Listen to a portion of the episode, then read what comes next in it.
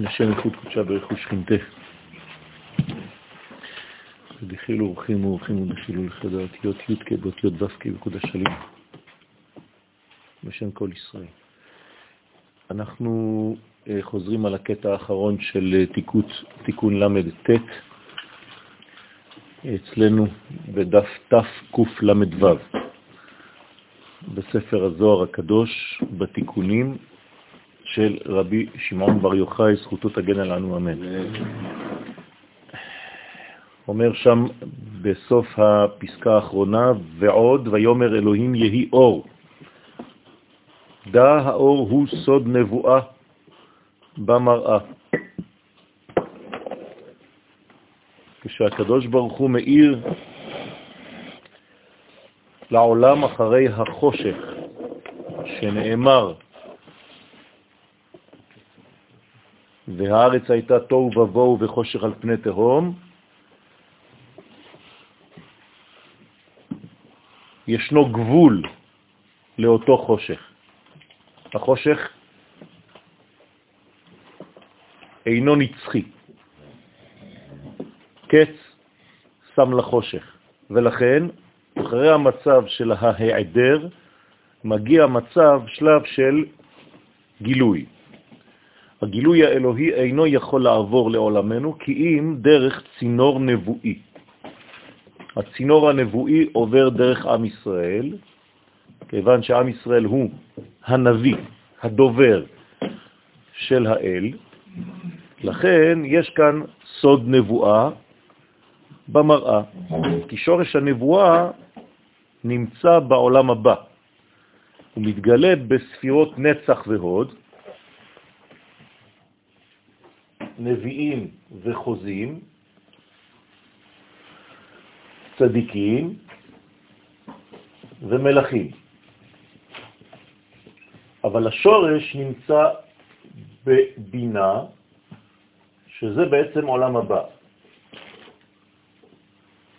כיוון שלעם ישראל יש חלק לעולם הבא, לכן עם ישראל הוא בעצם מסוגל להביא דברים מעולם שהוא מעבר לחוקי הטבע, ולתרגם אותם לעולם שהוא בתוך חוקי הטבע. וזה בעצם סוד הנבואה. הנבואה, השורש שלה בבינה, והבינה נקראת שם אלוהים.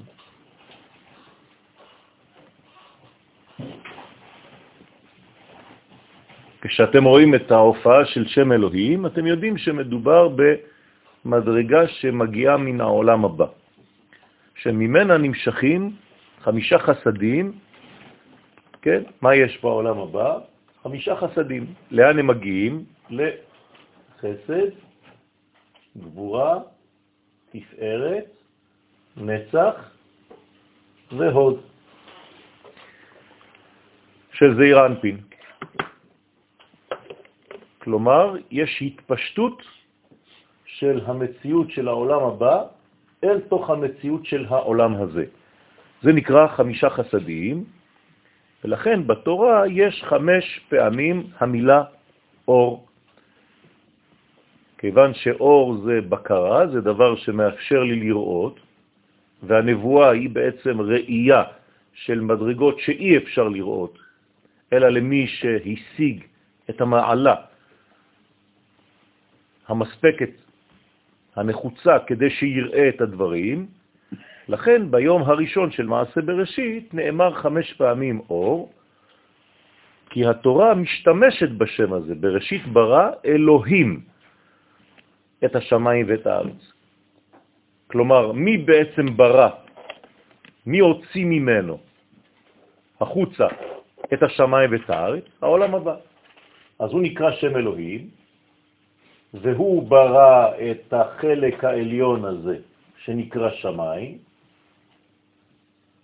ואת החלק התחתון הזה שנקרא ארץ. אז הכל יצא מהבטן של הבינה. כמובן שלפניה יש את החוכמה, אבל לצורך העניין היא הייתה בהיריון של העולם הזה. ולכן הבינה ילדה את היום האחד, את היום השני, את היום השלישי, את היום הרביעי, את היום החמישי, את היום השישי ואת היום השביעי. בסדר? סליחה? לא, כיוון שבעצם הם המשפיעים. אז אתה צריך להביא למדרגה שנקראת חסדים. ומשם הכל נמשך אל היסוד שהוא בעצם צינור, מעבר, אל המלכות. בסדר? סליחה? היא התהום? לא. כי אמרת חושך שהיה על פני תהום. על פני. תהום יש פנים? כן. יש- החושך מסתיר את נכון, הפנים האלה? נכון. התהום הוא בעצם, יש כמה מדרגות, אבל אנחנו לא עוסקים עכשיו בעניין הזה, זה בעצם מדרגה שאין לה סוף, כביכול. זה לא בור שיש לו תחתית. תהום זה מדרגה שאי אפשר לתפוס אותה. וממנה מקבלים הנביאים. עכשיו, ברגע שהבינה נתנה חמש מדרגות עם היסוד שהוא השישי, אבל הוא נחשב כאילו לא היה, לכן קוראים לו עני, וגם היא נקראת ענייה. אז יש לנו בעצם בסך הכל חמש מדרגות, ושתי המדרגות שמתרגמות את כל העניין של העולם הבא אל המדרגה של העולם הזה, ומשם האור יורד במראה אל הנביאים.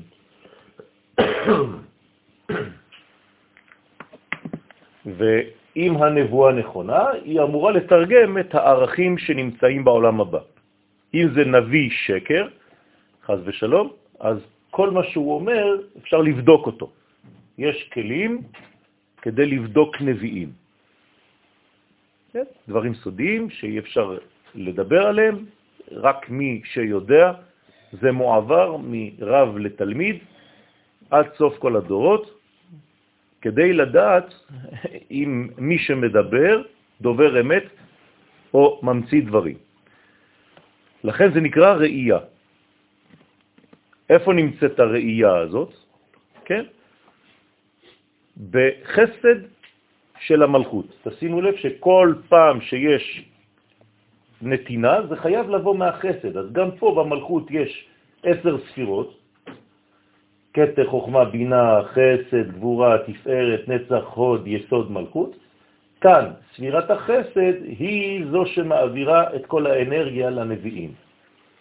שנאמר בנבואה, במראה אליו אתוודע. הרי שיש נבואה בבחינת במראה. ואמר, ואי היא חזון דנביאיה. בחינה זו היא במלכות, שבה נאמר לשון חזון אצל הנביאים. כלומר, יש כמה מדרגות של נבואה, ואין נביא אחד מנבא כמו חברו. כל נביא מנבא בסגנון ששייך לו, לפי שורש נשמתו, לפי הכלים שיש לו. אז הקדוש ברוך הוא יעביר את המסרים בצורות שונות שמשתוות אל הנביא ההוא. לכן אין שני נביאים מתנבאים בסגנון אחד, אין דבר כזה. לכן כל אחד, ויש כאן תוספת נון, כי כל תוספת נון היא לשון נקבה, אז חזון זה כאילו חזו נון. זאת אומרת, מאפשר לראות את המדרגה שנקראת נון, נון בגמטריה 50, שערי בינה. אז מי שרואה את החזון, קודם כל להבין ולהזכיר שמדובר גם כן אם זה עובר דרך אלמנטים זכריים של חסדים, שכל מראה הוא נקבה. נכון? כי אם לא, לא היית רואה שום דבר. כלומר, בסופו של דבר מדובר במסך שמקרינים עליו סרט. וכשמדובר במסך, כשמדובר בגילוי, זה תמיד נקבה. הוא מפרש עוד, אי היא חזון, השכינה נקראת חזון. גם השכינה, שהיא גילוי, הביטוי של המלכות, זה בעצם השכינה בתחתונים, למה אנחנו כל כך מצפים לחזרת הנבואה לעולם? כיוון שהשכינה בעצם יורדת לעולם. אנחנו לא מדברים רק על אלמנטים של לראות דברים, זה לא מה שמעניין. מה שמעניין זה בעצם שהערכים של הקדוש ברוך הוא ירדו לעולמנו. לכן לא מדובר באדם שמסוגל לומר לי מה יקרה מחר בבוקר, זה לא מעניין, אף אחד. מה שמעניין זה לומר לנו בעצם מה הרצון העליון שצריך להתגלות כאן. וזה נקרא ראייה. וזה מה שמעניין בעצם, וזה אמור בעצם לדבר על דברים כלליים הקשורים לכלל ישראל ולגילוי השכינה בתחתונים. אז כשהשכינה יורדת לעולמנו, זה בעצם הגאולה. וכשהשכינה חז ושלום עולה ועולה ומתרחקת מעולמנו, זה מה שקרה אחרי חטאו של אדם הראשון, ואחרי זה היא חזרה עד מתן תורה, ואחרי זה מתרחקת, ואחרי זה היא חוזרת. יש תנודות בהיסטוריה לפי מעשה התחתונים. וקודשא בריחו חוזה, והקדוש ברוך הוא, שהוא נקרא זעיר אנפין, כן, לצורך העניין, בזוהר הקדוש מכנים את הקדוש ברוך הוא זעיר אנפין, כן, אם תדברו עם בן אדם בחוץ, הוא יגיד איך, אז מה, בינה בראה את הקדוש ברוך הוא. זה לא יכול להיות. אז יש מונחים בקבלה שצריך להיות גמיש ולהבין אותם. החלק הזה נקרא קודשא בריחו. החלק הזה נקרא שכינתה, השכינה שלו. וכאן יש עולם הבא. כמובן שזה הכל בא מאין סוף ברוך הוא. אבל אנשים שלא מבינים סוד, כשתגיד הקדוש ברוך הוא, הם יראו את הכל, את האין סוף, הם לא יודעים את הניואנסים שיש כאן. אז הקדוש ברוך הוא כאן בזוהר הקדוש, אנחנו התרגלנו בסייעתא דשמיא למונחים האלה, הוא זה אירנפי, איך הוא נקרא, הוא בעצמו הקדוש ברוך הוא? חוזה, כן? קורא הדורות מראש. הוא רואה את העתיד, הוא רואה את כל מה שקורה בעולם של חומר, שבו שורש ראיית הנבואה. אז הקדוש ברוך הוא, כן, המדרגה שנקראת כאן זה אירנפין, יש לו גם חיזיון, הוא חוזה את כל מה שקורה. דאי הוא שהוא סוד שם י' כו' אז השם הזה י' כו' זה אותה גמטריה, כמו חוזה. אז חוזה בגמטריה, ח' ועוד ו', 8 ועוד 6, 14 ועוד 7, 21 ועוד 5, 26. אז הגמטריה של המילה חוזה היא בעצם הגמטריה של השם י' כו' מה זה אומר? זה לא סתם, זה משקל שווה. כשיש אותה גמטריה בין שני שמות, ואנחנו עכשיו נכנסים לספר שמות וזה חשוב, זה כן, אחת השיטות, אחת הזוויות כדי להבין. נותנים משקל לפי הערך המספרי. אדני, שם אדנות, שבמלכות היא שורש החזון. דהכי סליק חזון חסר ו' חמש ושיטין כחושבן אדני. אם תסיר את הו' מהמילה חזון, כמו חזן, תקבל 65. אז יש לנו חוזה וחזון. החוזה זה מי שחוזה, זה האקטיבי, זה י' כו' והחזון זה החלוט של הדבר הזה. ולכן זה שם אדנות. בעולמנו, כן, יש פסוק בפרשת השבוע, בפרק ג', זה שמי לעולם, וזה זכרי לדור דור. אומרת הגמרא בפסחים, מה זאת אומרת זה שמי לעולם? השם שלי נעלם. זה שמי לעולם. אתם חשבתם שהשם שלי הוא לעולם? נכון, הוא לעולם, אבל הוא נעלם. איפה הוא נעלם? בבריאה, בחומר של הבריאה. עובדה, כולם מחפשים, אומרים איפה הקדוש ברוך הוא. מה, אני צריך להיות דתי כדי להאמין שהוא... אז יש בעיה עם תפיסת שם הוויה בעולמנו.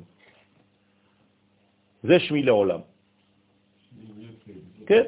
וזה זכרי. מה זה זכרי? מה שאנחנו מזכירים בפה. אז אתה לא מזכיר בפה את השם הזה. ולכן אומרת הגמרא, שם בפסחים, לא. כשם שאני נכתב, אני נקרא. נכתב בי' כ' ונקרא באלף ד'. זאת אומרת, אתם רואים שם ואתם אומרים שם אחר. למה? למה זה צריך להיות ככה? הרי יש כאן פער בין מה שאתה רואה לבין מה שאתה אומר. אתה לא אמור לשקר. היית צריך לומר יהו. אז למה אתה לא אומר את השם הזה? אז הוא אומר, כיוון שהעולם שלנו עדיין חסר, אז אנחנו לא מצליחים בעצם לומר את מה שאנחנו רואים באמת. יש איזה מין פער, אבל הפער הזה הוא הכרחי, כיוון שיש מצבים, לא ניכנס עכשיו לפרטים, אבל של עיבורים, למשל במצרים. לפני יציאת מצרים, עם ישראל נמצא בעיבור גו אימה. כלומר, זון נמצאים בתוך הבטן של העולם הבא, כדי להיוולד מחדש, ולצאת מחדש, ולהיות זוג, ואחרי זה להתחבר. אבל זה עדיין זכר ונקבה. בעתיד לבוא כתוב הובים ודומים לו. מה זה הובים ודומים לו? שהמלכות היא תהיה כמו שם הוויה. על זה נאמר ביום ההוא יהיה השם אחד ושמו אחד. מה שתראה זה מה שתגיד. אז היום יש לנו את הפער הזה, לעתיד לבוא, הפער הזה עתיד להשתנות, כיוון שהמלכות, שהיא מידת הדין, תהיה כל כך דומה לי' כו' שהוא מידת הרחמים, שאתה בעצם תגיד רק את השם הזה, שם של רחמים. העולם כולו יהפוך להיות בעצם גילוי אחד גדול של רחמים. המלכות תתבטל בתוכו, כאילו תישאב פנימה, ואז מה תראה? רק י' כו' ולכן זה הסוד הגדול של הגאולה. קורא את זה ואומר משהו אחר, ובעצם כדי שאני אומר משהו אחר, מישהו צריך להסביר לי שזה ככה. נכון. אני יכול להגיד שהבן שהתחיל לקרוא, אז פעם ראשונה קורא, כן, הוא אומר יאו. אז זה לא, אנחנו רואים וגם יודעים יודעים. יפה. מישהו אחר מסביר, נכון. במסורת זה עובר, בדיוק, בדיוק. וזה חשוב מאוד, שגם אנחנו היום נקרא ונלמד ונתפלל בסידורים שכשאתה אומר את השם הזה, אתה רואה בעצם את מה שאתה היית אמור לומר ואת מה שאתה אומר דה פקטו. והחיבור ביניהם, בינתיים זה מה שמשלים את עולמנו.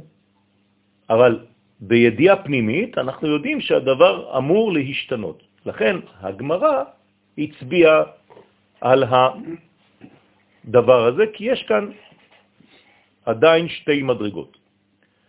לכן אנחנו כאן בחוזה ובחזון. כי כך עולה מספר חזון, כשהוא חסר ו', כחשבון שם אדנות. לרמוז שחזון הוא במלכות, כי זה החזון עצמו, זה כבר התוצאה. החוזה זה מי שעושה את הפעולה, והחזון זו בעצם הפעולה עצמה. ומה שכתוב בנבואה סמ"ך ו', כן? סמ"ך ה' כחושבן אדני, כלומר 66-65, כחושבן אדני, ותיבת הסו, כן? כתב על זה הגאון מבילנה, כן? בהגת תלמיד טועה היא. אומר שיש כאן טעות בעניין הזה של ה... אה, אה, של האותיות, שלא צריך להתייחס כל כך למדרגות הללו, ושבעצם השם הוא בעצם 65. ובמה היא חזון? באיזה כוח יוצא החזון, שזה בעצם הנבואה על ידי המלכות? למה לא קוראים לזה נבואה? אז זה כבר חזון, חזון זה לא נבואה. אם יש שתי מילים לומר לי דבר אחד, אז אתה צריך להתייחס לשתי המילים. יש כאן שתי הגדרות. ואומר, באות ו', בכוח האות ו' שבמילת חזון, שהיא בעצם זעיר אנפין. כלומר, במילת חזון, אם תוריד את הזכר, שזה האות ו', יישאר לך חזן. ברגע שיש אות ו' זה חזון בהתעבידת איספגלריה דנהרה. בכוח האות ו', אז החזון הופך להיות בעצם חזון נבואי, ברור, כמו דבר אמיתי. הרי אם מדובר בהשתקפות, אז כמו במראה, הרי זה הביטוי. המראה מראה לי הפוך. נכון? כשאני מגרד את האוזן הימנית, במראה זה כאילו מישהו מגרד את האוזן השמאלית שלו. על זה נאמר, עולם הפוך ראיתי. זאת אומרת שצריך להיזהר איך אתה רואה את הדברים, ואתה אמור לדעת לתרגם את הדברים למציאות האמיתית, כי אתה צריך לא לשכוח שמדובר במראה ולא במקור של אור, רק בהשתקפות של האור. לכן הנביא צריך לקבל בצד הנבואה שהוא מקבל גם את הפירוש. יש נביאים שלא מסוגלים לכתוב את נבואתם, ומישהו אחר כותב.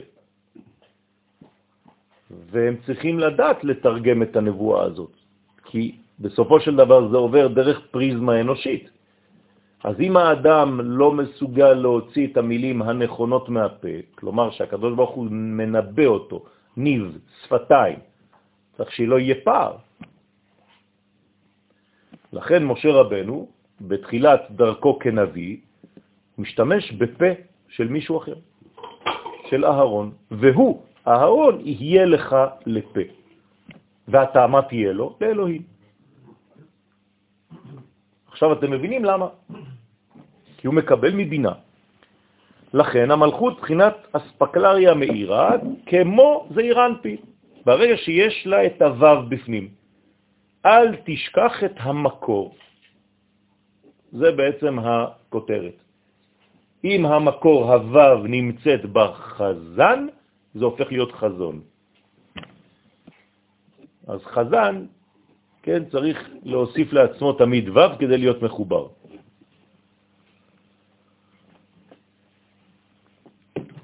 הוא האדון דילה. כן, היא צריכה להיות יחד עם בעלה, כדי לא להמציא דברים שהתוכן הפנימי משדר לה, והתוכן הפנימי הוא האות ו'. שהוא האדון של המלכות, כי זעיר אנפין הוא אדון המלכות והיא שם אדנות. על ידי החיבור עם שם הוויה. כלומר, על ידי הנאמנות למקור. כל הזמן צריך לדאוג, לראות באמת אם זה רצון השם, או שאני עכשיו בשלב זה, בהגדה שלי, ממציא משהו, הכנסתי משהו מהשכל שלי. רבותיי, הבעיה הגדולה ביותר בדורנו היא ההיגיון והשכל, גם אצל לומדי התורה. הרבה מאיתנו שוכחים שמדובר בכוחות אינסופיים, והגאווה שלנו מפילה אותנו כל פעם מחדש לנוסחה הזאת, שאם אני לא מבין ואם אני לא תופס, זה לא נכון. לכן אנחנו מוגבלים מאוד היום, כי אנחנו כל הזמן דואגים רק לשכל, להיגיון. וברגע שזה לא הגיוני, לא שכלי, באספקלריה של בן אדם, של שכל מוגבל, אז אנחנו דוחים הרבה דברים, ולכן אנחנו גם כן, חס ושלום, מקבלים מסרים, כל אחד, ולא מאמינים להם. כי כל מילה, כשאתה מקבל דבר כזה, זה לא יכול להיות. יאשפזו אותי, יסגרו אותי, אני מדמיין, אני הוזה, וכו' וכו'.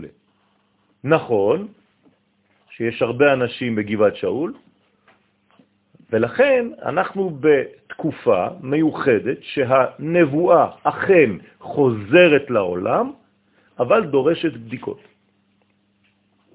דורשת נאמנות. ולכן זה ייקח קצת זמן, עד שהנבואה תתבסס ונאמין שאנחנו בעצם רואים את מה שאנחנו רואים ושומעים את מה שאנחנו שומעים. דרך אגב, זה לא אנחנו הראשונים, כן? תסתכלו בכל מה שקיבלו המגידים, דרך מגידים, הארי הקדוש, אה, הרמח"ל הקדוש. כן, בהתחלה הרמח"ל אומר, אני שומע הכל, אבל אני לא יודע מי זה, מה? מי, מה רוצים ממני? אז בהתחלה הוא, לא שמים לב כל כך, ואחרי זה מתחילים, גם נביאים. מי מדבר אליי? אולי חלמתי. כן? מתעורר מהחלום, אומר, דיברת איתי? אמרת לי משהו? לא. אבל שמעתי. אז לאט לאט עד שמתרגלים לדבר הזה, אז זה לוקח זמן, ויש גם הכשרה לדבר הזה בבית ספר מיוחד, שמכשיר את האנשים להיות כלי קיבול. אפשר להבין את יציאת מצרים ככה, רבותיי. מה זה יציאת מצרים? יציאה מהשכל. אנחנו כלואים בתוך שכל אנושי. ואם זה לא רציונלי, אה, עזוב. זה מצרים, רבותיי. אמרת שזה עולם הבא. כן. מה? הרחם. נכון. גדלנו. נו. מצרים, גדלנו במצרים. כן, אבל זה מצרים. זאת אומרת שבמצרים זה סגור. אתה יכול לצמוח במקום שהמקום ההוא נקרא בית עבדים. לא אתה עבד בתוך המקום הזה, כולם עבדים, גם אלה שגרים שם. פרעה הראשון הוא מלך העבדים, הוא בעצמו עבד. אין יותר עבד ממנו. לכן לא ידעתי את י' כו' לא יכול, אני לא יודע מה זה. זה מה שהוא אומר בפה שלו. מה זה לא ידעתי את השם, וגם את ישראל לא אשלח? לא, אני לא יכול לנבא, אני לא יכול להבין מה, מה אתם מדברים אליי. זה, זה גובה אחר.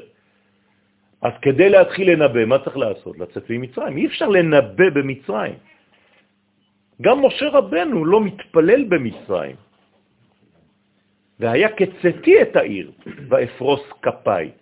הוא לא מתפלל במצרים. אומרים לנו חכמים שמשה מבין, הוא יודע את הפסוק שעדיין לא נכתב בתנ"ך.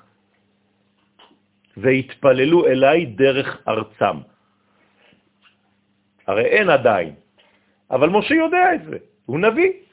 אז הוא רואה שזה לא עובר במצרים, חייבים לצאת ממצרים כדי להתפלל. מעניין שהיום אנשים הולכים למצרים כדי להתפלל. מצרים זה כל הארצות, כן? כך אומר רבי נחמן. כל ארצות העולם חוץ מארץ ישראל זה נקרא מצרים. אז איך אתה הולך למצרים כדי להתפלל? ריבונו של עולם. אפשר לומר שזה החידה שבנבואה שצריך להתגבר על החלום של השכל. נכון, נכון מאוד. וזה נקרא יציאת מצרים. ברגע שיוצאים ממצרים, הדברים נעשים ברורים. עובדה, עובדה, מתן תורה. מה זה מתן תורה? זה, מאיפה זה נובע? מעצם זה שנגאלת מהשכל ההגיוני, שנקרא מצרים.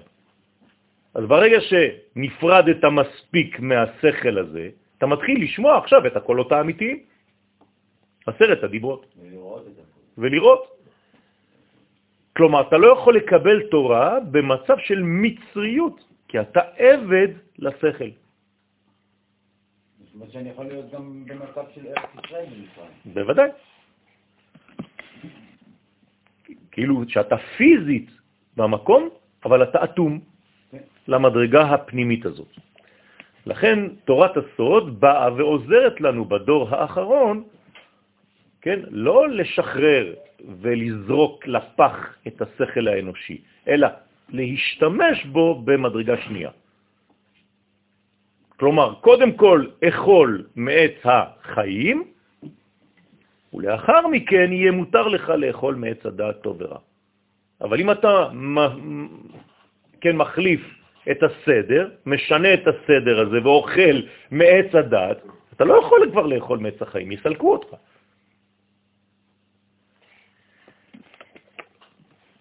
בעזרת השם ובישועתו אנחנו בתיקון 40. תיקון 40 זה תיקון חשוב מאוד, כיוון שהוא עכשיו מביא אותנו לפלטפורמה חדשה. כלומר, היום בעזרת השם אנחנו אמורים לגדול. כאילו היינו בתוך הבטן, 40, אנחנו לא יודעים עדיין מי אנחנו, 40 יום. מתחילת תיקון 40, אנחנו עכשיו בעזרת השם מקבלים מוחין חדשים, אז בבקשה להדוק חגורות. כל זה בעיבור. להדק חגורות, כן? לא, אנחנו כבר, כל מדרגה יש בה עיבור, יניקה ומוחין, של כל מדרגה ומדרגה. אז אנחנו בעזרת השם פותחים את התיקון, תיקון 40, בראשית שמעי בת וראי, והתי אוזנך וגומר. למטה. בראשית, כדי לרמוז, לרמז את שורש הנבואה במילת בראשית, מקדים לפרש את הפסוק שמעי בת וראי, והתי אוזנך. כלומר, אנחנו נדרשים, נקראים, לשמוע. המלכות נקראת בת, נדרשת לשמיעה ולראייה ולהטות אוזן, כלומר להקשבה. וגומר, המשך הפסוק. הוא מפרש בראשית, תמן שמעי, כלומר תמן בת, תמן ראי. מה זה בראשית? זה בעצם לשמוע, בת ולראות. ראשי תיבות שנמצאות, נמצאים בתוך המילה בראשית. באותיות של בראשית נרמזות מילת שמעי, מילת בת ומילת ראי. באופן זה, שמעי השין נרמזת באות שין של בראשית. בת, השתמודה ברשע וסופה דתיבה, שם בראש ובסוף של תיבת בראשית, יש לנו את הבת, כן, המילה הראשונה, האות הראשונה והאות האחרונה, נכתבה ונודעת מילת בת. כלומר, מה זה הבת? זה בעצם המסגרת, זה בעצם הלבוש.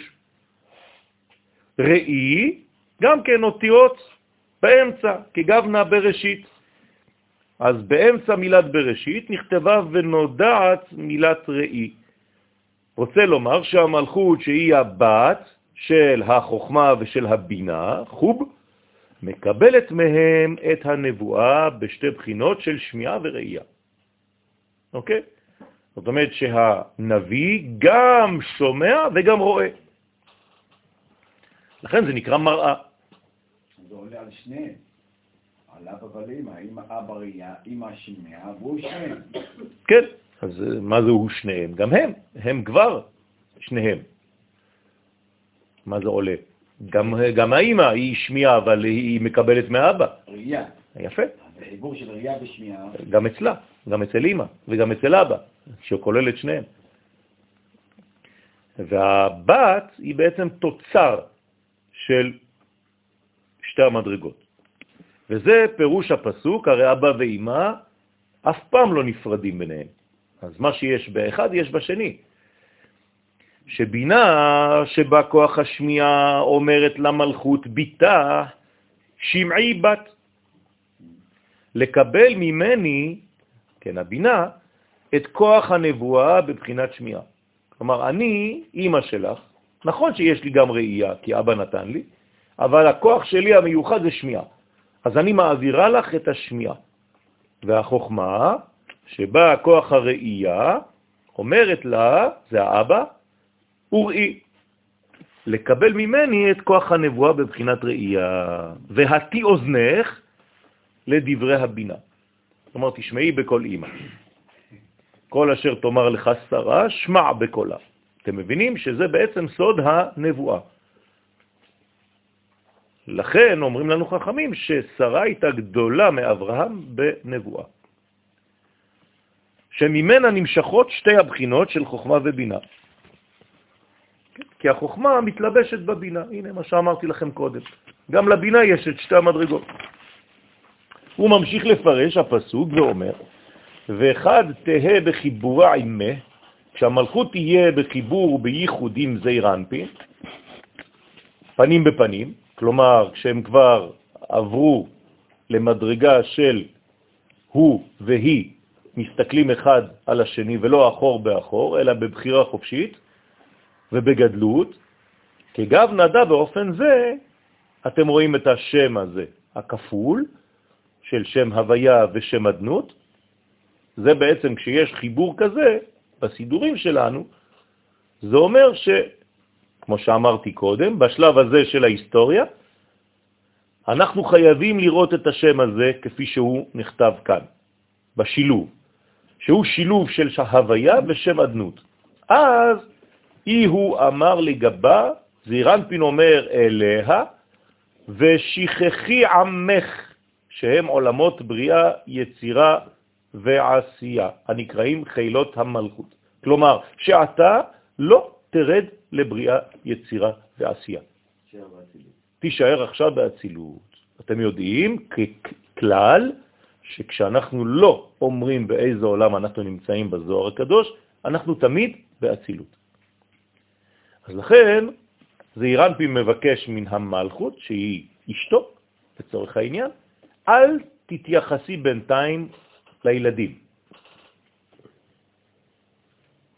טעות של כל אישה כמעט, שברגע שהיא הופכת להיות אימא, מפסיקה להיות אישה. כן, אז צריך לשמור גם על אשתו אחרי שהיא אימא. לא התחתנתי עם האימא של הילדים שלי בכלל, לא רק, היא צריכה להיות גם אשתי. לכן צריך להזכיר לאישה שהיא אישה ואימא, ולא רק אימא, ולא רק אישה. לכן, אומר זעיר אנפין, אל תרדי עכשיו לעולמות למטה, בואי תתייחסי אליי, להשפיע שפעם ופרנסתם, בסוד ותקום בעוד לילה, ותיתן טרף לביתה וחוק לנערותיה. כביכול, אל תעשי את זה עכשיו. אני כאן. ובית אביך, אז תשכחי את עמך. זה נקרא, זה המשך הפסוק, שכחי עמך, אל תתייחסי בינתיים לתחתונים. נראה בינתיים בשלב זה אגואיסט, כן? בואי נהיה שנינו ביחד, לא להתייחס בינתיים לילדים. ותשכחי גם, אני מבקש ממך, אומר לבעלה, את בית אביך. פירושו, לא תעלי לבדך לקבל שפע מהחוכמה והבינה. במילים אחרות, זעירן פין ומלכות רוצים להיות ביחד, לא לדאוג לא לילדים ולא להורים. זה העניין של הייחוד. בסדר, לאט לאט. לא האלה. אז למה הוא צריך לבקש ממנה, אם זה כל כך ברור? כי היא אה. נשייה. כן, זה לא כל כך פשוט. אלא תהי עימי בייחוד אחד. דעל כן, כי בעבור המלכות, שהיא, כן, הוא מושב לזעיר אנפין, כן, מלשון כאן נכונות לקבל, כלי קיבול. לכן על זה כתוב, יעזוב איש את אביו ואת אמו, ודבק באשתו, והיו לבשר אחד. לכן, היא מושב לזעירנפין דאצילות, יעזוב איש שהוא זעירנפין, את אבא שלו ואת אמא שלו, שהם אבא ואמא, חוכמה ובינה, שלא יתעסק עתה בקבלת המוחין מהם, אלא ודבק באשתו, שהיא המלכות, להתייחד עמה ולהשפיע עליה את טיפות הייחוד.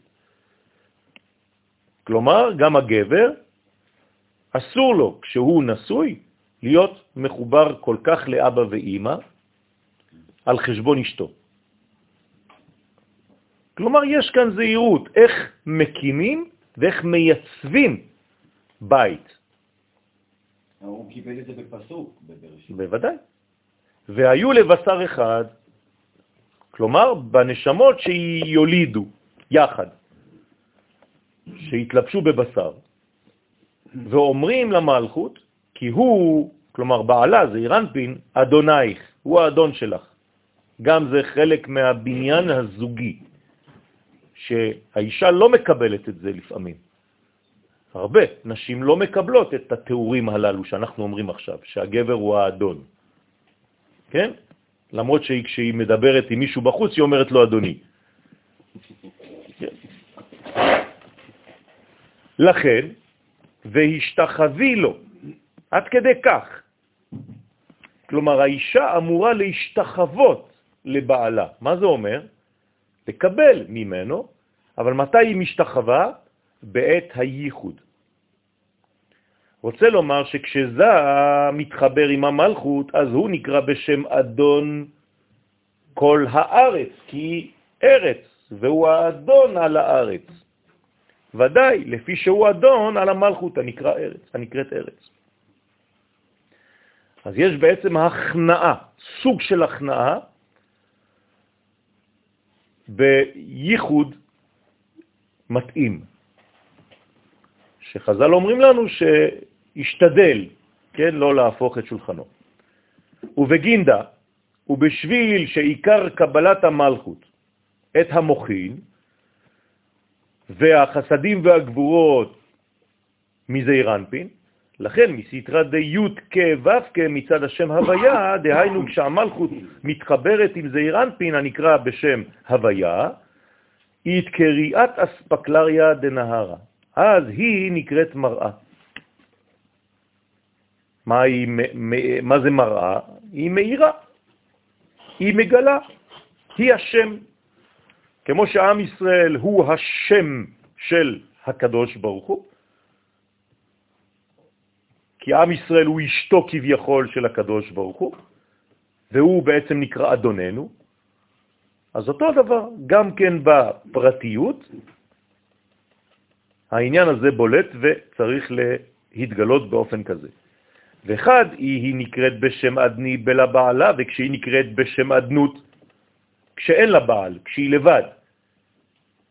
דהיינו בלי ייחוד. הם לא ביחד. אז מה קורה לה? היא לא יכולה לראות באמת. אז היא נקראת אספקלריה דלה נהרה. היא לא יכולה באמת לראות את הדברים כפי שהם, כיוון שאין לה חיבור אמיתי ברגע זה לפחות עם הבעל. אז הריחוק הזה מונע ממנה מלקבל את האמת. במילים פשוטות אצלנו, אני כל הזמן צריך לראות שיוויתי י' כ' ו' כ' לנגדי, תמיד. כי אם לא, כל מה שאני הולך לעשות, אפילו בקדושה, אם אין לי את השם הזה, י' כ', את השורש, את המקור, את הזכר, את האדון, אז החלק הנוקבי שלי יתחיל לפרש דברים שהם מתרחקים יותר ויותר מהמקור. אז אני כל הזמן צריך לדאוג האם המקור עדיין כאן, האם לא התרחקתי, ולשאול את עצמי שאלה אפילו באמצע שיעור, ויש אפילו זמן מיוחד בשיעורים של תורה. כמה זמן צריך להפסיק מהלימוד? זה נקרא שמינית שבשמינית, ולהגיד, רגע, רגע, מה אנחנו עושים פה? כי בקלות אני יכול לצאת מהמחשבה הכוללת של אני עכשיו ממשיך לגלות את אור השם בעולם. כי אני כל כך עסוק בסוגיה, שמה שמעניין אותי עכשיו זה מה אמר רבי אליעזר ומה אמר רבי יהושע. ואני שוכח בכלל במה אני עוסק. אז אומרים לנו חכמים, זהירות. לפעמים צריך לבלום ולהגיד, רגע, אתם יודעים מה אנחנו עושים כאן, כן? אנחנו לא באנו לדון על שני אנשים שמדברים. אנחנו עכשיו מתחילים להוריד הוויה לעולם, אז ההוויה הזאת צריכה להיות לנוכח עיניי. אז היא נקראת מראה שאינה מהירה, ואם לא, חז ושלום, אז המלכות היא מראה שאין לה. היא לא מקבלת בצורה כוללת, כמו משה רבנו. לכן כל הנביאים, כן, היו חסרים את הדבר הזה, חוץ ממשה רבנו. משה רבנו, שהיה כל כולו קשור לשם הוויה, אז אצלו זה במראה ולא בחידות. בכל ביתי נאמן. אין שום מדרגה שכביכול הוא המציא מעצמו. בדה מליבו, כתב את ספר התורה לבד. הרבה אנשים שקצת קשה להם עם האמונה, הבעיה העיקרית שלהם זה האם התורה היא מן השמיים. זאת השאלה המרכזית היום. אני רוצה להאמין, אבל לדעתי סתם בן אדם כתב את זה. יכול להיות שהוא חכם, אתה יודע מה, אולי חייזר.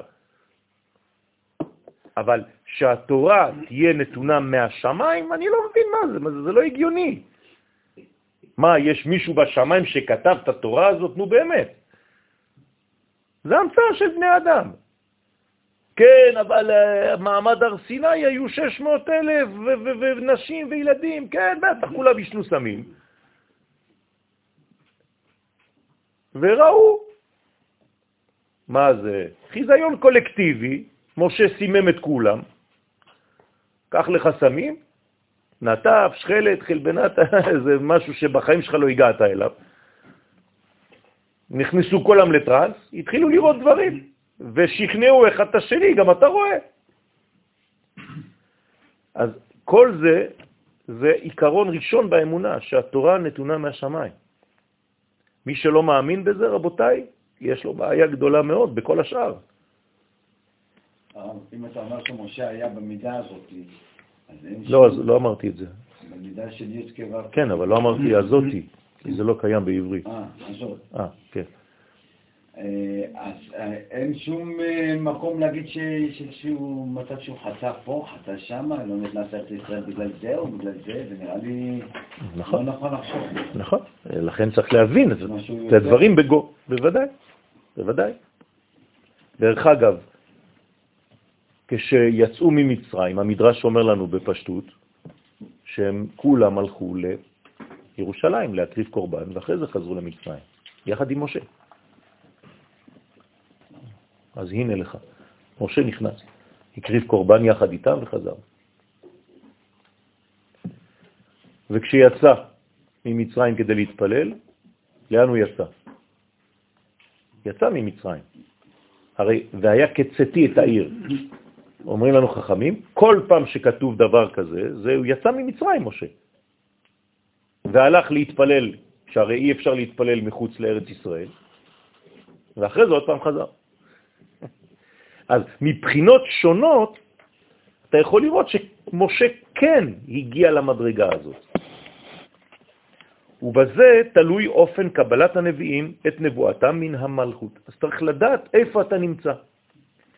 כי בנביאיה מסתרא דהוויה נביאים שהם מצד השם הוויה, דהיינו מקבלים את הנבואה מן המלכות כשהיא מחוברת עם זעיר אנפין, אינון מאספקלריה דנהרה. אז הם מקבלים את הנבואה ממראה, כן, ממראה המאירה, דהיינו שעיקר הנבואה נמשכת להם, נמשך להם מנצח והוד, לזעיר אנפין, דרך נצח והוד של המלכות. ונביאה מסתרא דאדנות, הנביאים שהם מצד השם אדנות, אמרתי לכם שיש נביאים שונים, נכון? כל אחד לפי הנשמה שלו. דהיינו שמקבלים את הנבואה כשהמלכות היא לבדה. אז אותם נביאים הם נביאים, נביאי אמת, אבל מה? אינון מאספקלריה דלה נהרה. בכל זאת, הנבואה שלהם באה ממראה שלא מאירה. מקבלים את הנבואה ממראה שאינה מאירה. מה זה אומר? רוצה לומר שאז עיקר הנבואה נמשך מנצח והוד של המלכות עצמה, ולא מנצח והוד, כן, של זעירנפין. וההבדל ביניהם הוא דאילן מתנבאים רחמה, שאלו המקבלים את הנבואה משם הוויה, וזעירנפין, הם מנבאים רחמים. עמודים. יפה. כלומר, התוכן של הנבואה הוא בעצם רחמים. למה? כי השם הוויה הוא זה מה שהוא משדר, הוא רחמים, שם הוויה זה סוד הרחמים. דהיינו, מה הם מנבאים לעם ישראל? טובות, נחמות, בשורות טובות, דברים טובים.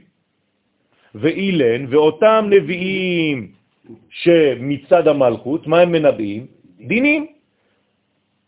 ואלו המקבלים את הנבואה משם אדני שבמלכות, הם מנבאים מוסר, תוכחות וכו'. אז לפי סוג הנביא, אתה יכול להבין מה המצב של החיבור של ישראל עם... קודם כל של הנביא עצמו, נכון, נכון. ולדעת איפה נמצאים עם ישראל באותו זמן, בוודאי. והטעם שהנביאים מת- שמתנבאים מצד זון דנבואה היא שקילה לאורייתא דבכתב, כי הנבואה שקולה לתורה שבכתב. כלומר, לא לזלזל בנבואה, רבותיי. למה זה שקול כנגד תורה שבכתב? כי זה דבר השם. הרי מי שלא מאמין שהנבואה זה דבר השם, אז הוא יגיד, כן, הנביא אמר. זה לא הקדוש ברוך הוא אמר, הנביא אמר. אבל אתה לא מבין מה זה נביא אז. אם אתה לא מאמין בנביא, אז יש לך בעיה גדולה מאוד. נכון. לכן, גם מי שלא מאמין למשל בביאת המשיח, כתוב שהוא לא מאמין במשה רבנו. זה אותו דבר, בכל הנבואות. והם הנביאים המתנבאים, כן, נחמות לישראל מנצח והוד דזיירנפין. כן, מקודם זה היה נצח והוד במלכות. לכן, התורה שבעל פה ולאורייתא דבעל פה ולתורה שבעל פה שבמלכות. כלומר, כי זה זון, זה חיבור. לכן צריך לקחת משקל, לתת משקל לנבואה, שזה דבר מאוד מאוד חשוב. כי אם אין, אין נבואה, מה אין גם? תורה. לא, חיבור. יש תורה. אין מלכות. לכן, בזמן שאין נביא, אין גם מלך. חייב שיהיה נביא עם מלך כל הזמן. הנביא הולך בד בבד עם המלך. אבל המלך והנביא ביחד. אז יש זמנים שהנבואה היא לא כפי שאנחנו רואים, אז המלכות היא מלכות קטנה, אבל היא מלכות. והם המתנבאים תוכחה לישראל מנצח ועוד מלכות, כמו למשל בזמן המכבים. מלכות. אבל זה מלכות אה, שחסרה נבואה.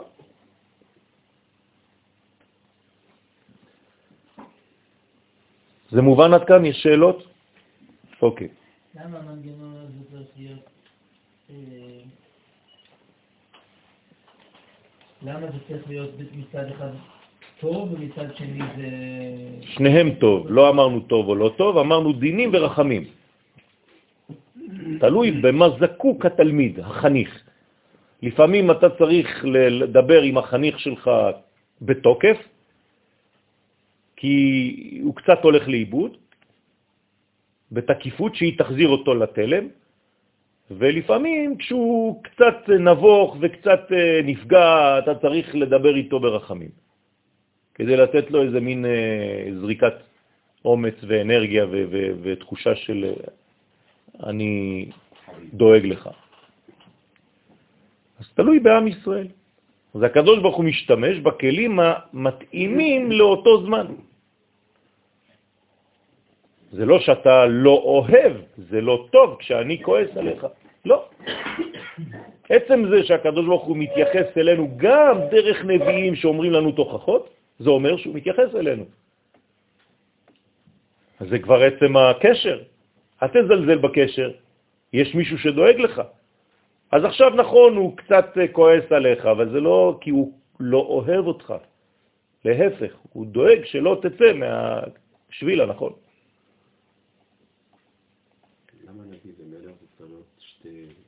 שתי... אישיויות. כן, תלוי. משה רבנו היה גם וגם. משה נקרא מלך ונקרא נביא. אז יכול להיות, גם חכם. אז יש אנשים שכוללים, אבל זה כמו יסוד ומלכות. בעצם הנביא נמצא פה והמלך נמצא פה.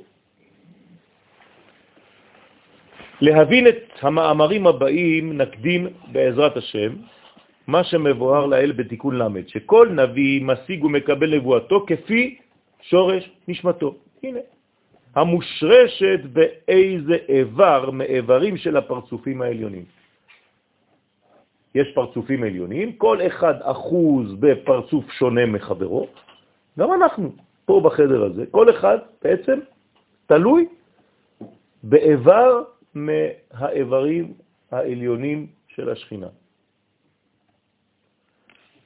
ולכן כל אחד מאיתנו מקבל את התורה בצורה אחרת, למרות שהיא ניתנת בצורה אחת. המקבל מקבל בצורה שונה. לכן מפרט עשר מדרגות של נבואה, כי יש עשר ספירות. אז אם יש עשר ספירות, זה עשרה איברים, כל אחד לפי האיבר שהוא קשור אליו. אז לפי התוכן הנראה לעין, אפשר לומר באיזו ספירה אתה קשור למעלה. וזה אדם צריך לגלות בחייו. אז יש שקשורים לעיניים, הם נקראים מראה דעינים, כלומר אצלם העניין זה החוכמה. אז יקראו להם חכם. זאת אומרת שהשורש שלהם זה בעיניים. שניים, מראה דאודמין. יש אנשים שקשורים לבינה, שזה בעצם יכולת השמיעה שלהם. לשמוע לא סאונד, להבין, לשמוע, בינה. גם כן בראש. מדרגה שלישית, מראה דאנפין מושרשים באף, שזה בעצם מרכז הפנים. גם כן בראש. ד' סוג רביעי, מראה דקלין, קולות. הם מסוגלים לשמוע את הקול, זה אירנפין, חזה. מראה דדיבורים, יותר גלוי, קול זה פנימי, דיבור זה מלכותי, זה כבר יותר החוצה. שש, מראה דרוחה דקוצ'ה, יש להם רוח הקודש, גם חלק מהנבואה. צריך לפרש כל מדרגה ומדרגה. הנה, שלושה אלו מושרשים במלכות שבפה. בסדר? כלומר, הקולות, הדיבורים ורוח הקודש, זה קשור לאיבר אחד. זין מראה דידין, המושכים, כן, מושרשים בחסד וגבורה שבגוף, כלומר, אנשים שהם בכוח העשייה של הידיים, חסד וגבורה. מראה דקומה, מושרשים בעצם הגוף שהוא התפארת. כן, כל החלק הזה. זה נקרא גם כן. אז מצד אחד זה גם קול, מצד אחד זה מראה דקומה.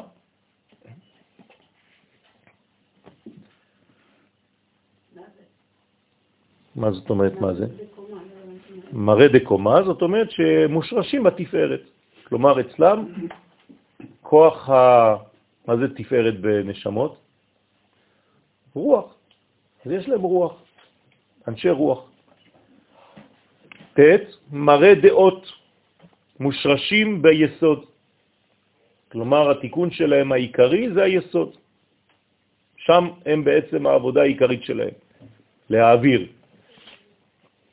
לכן התקלות הגדולות בחיים שלהם תמיד זה שם, כי הם לא עושים את העבודה במקום שהם צריכים להעביר את האנרגיה. לכן אה, באים במבחן דווקא בדבר הזה, כי זה מה שאתה צריך לתקן ולעשות בחיים. והמדרגה העשירית והאחרונה, מראה דרגלים, מושרשים בנצח ועוד שבגוף, כלומר ברגליים.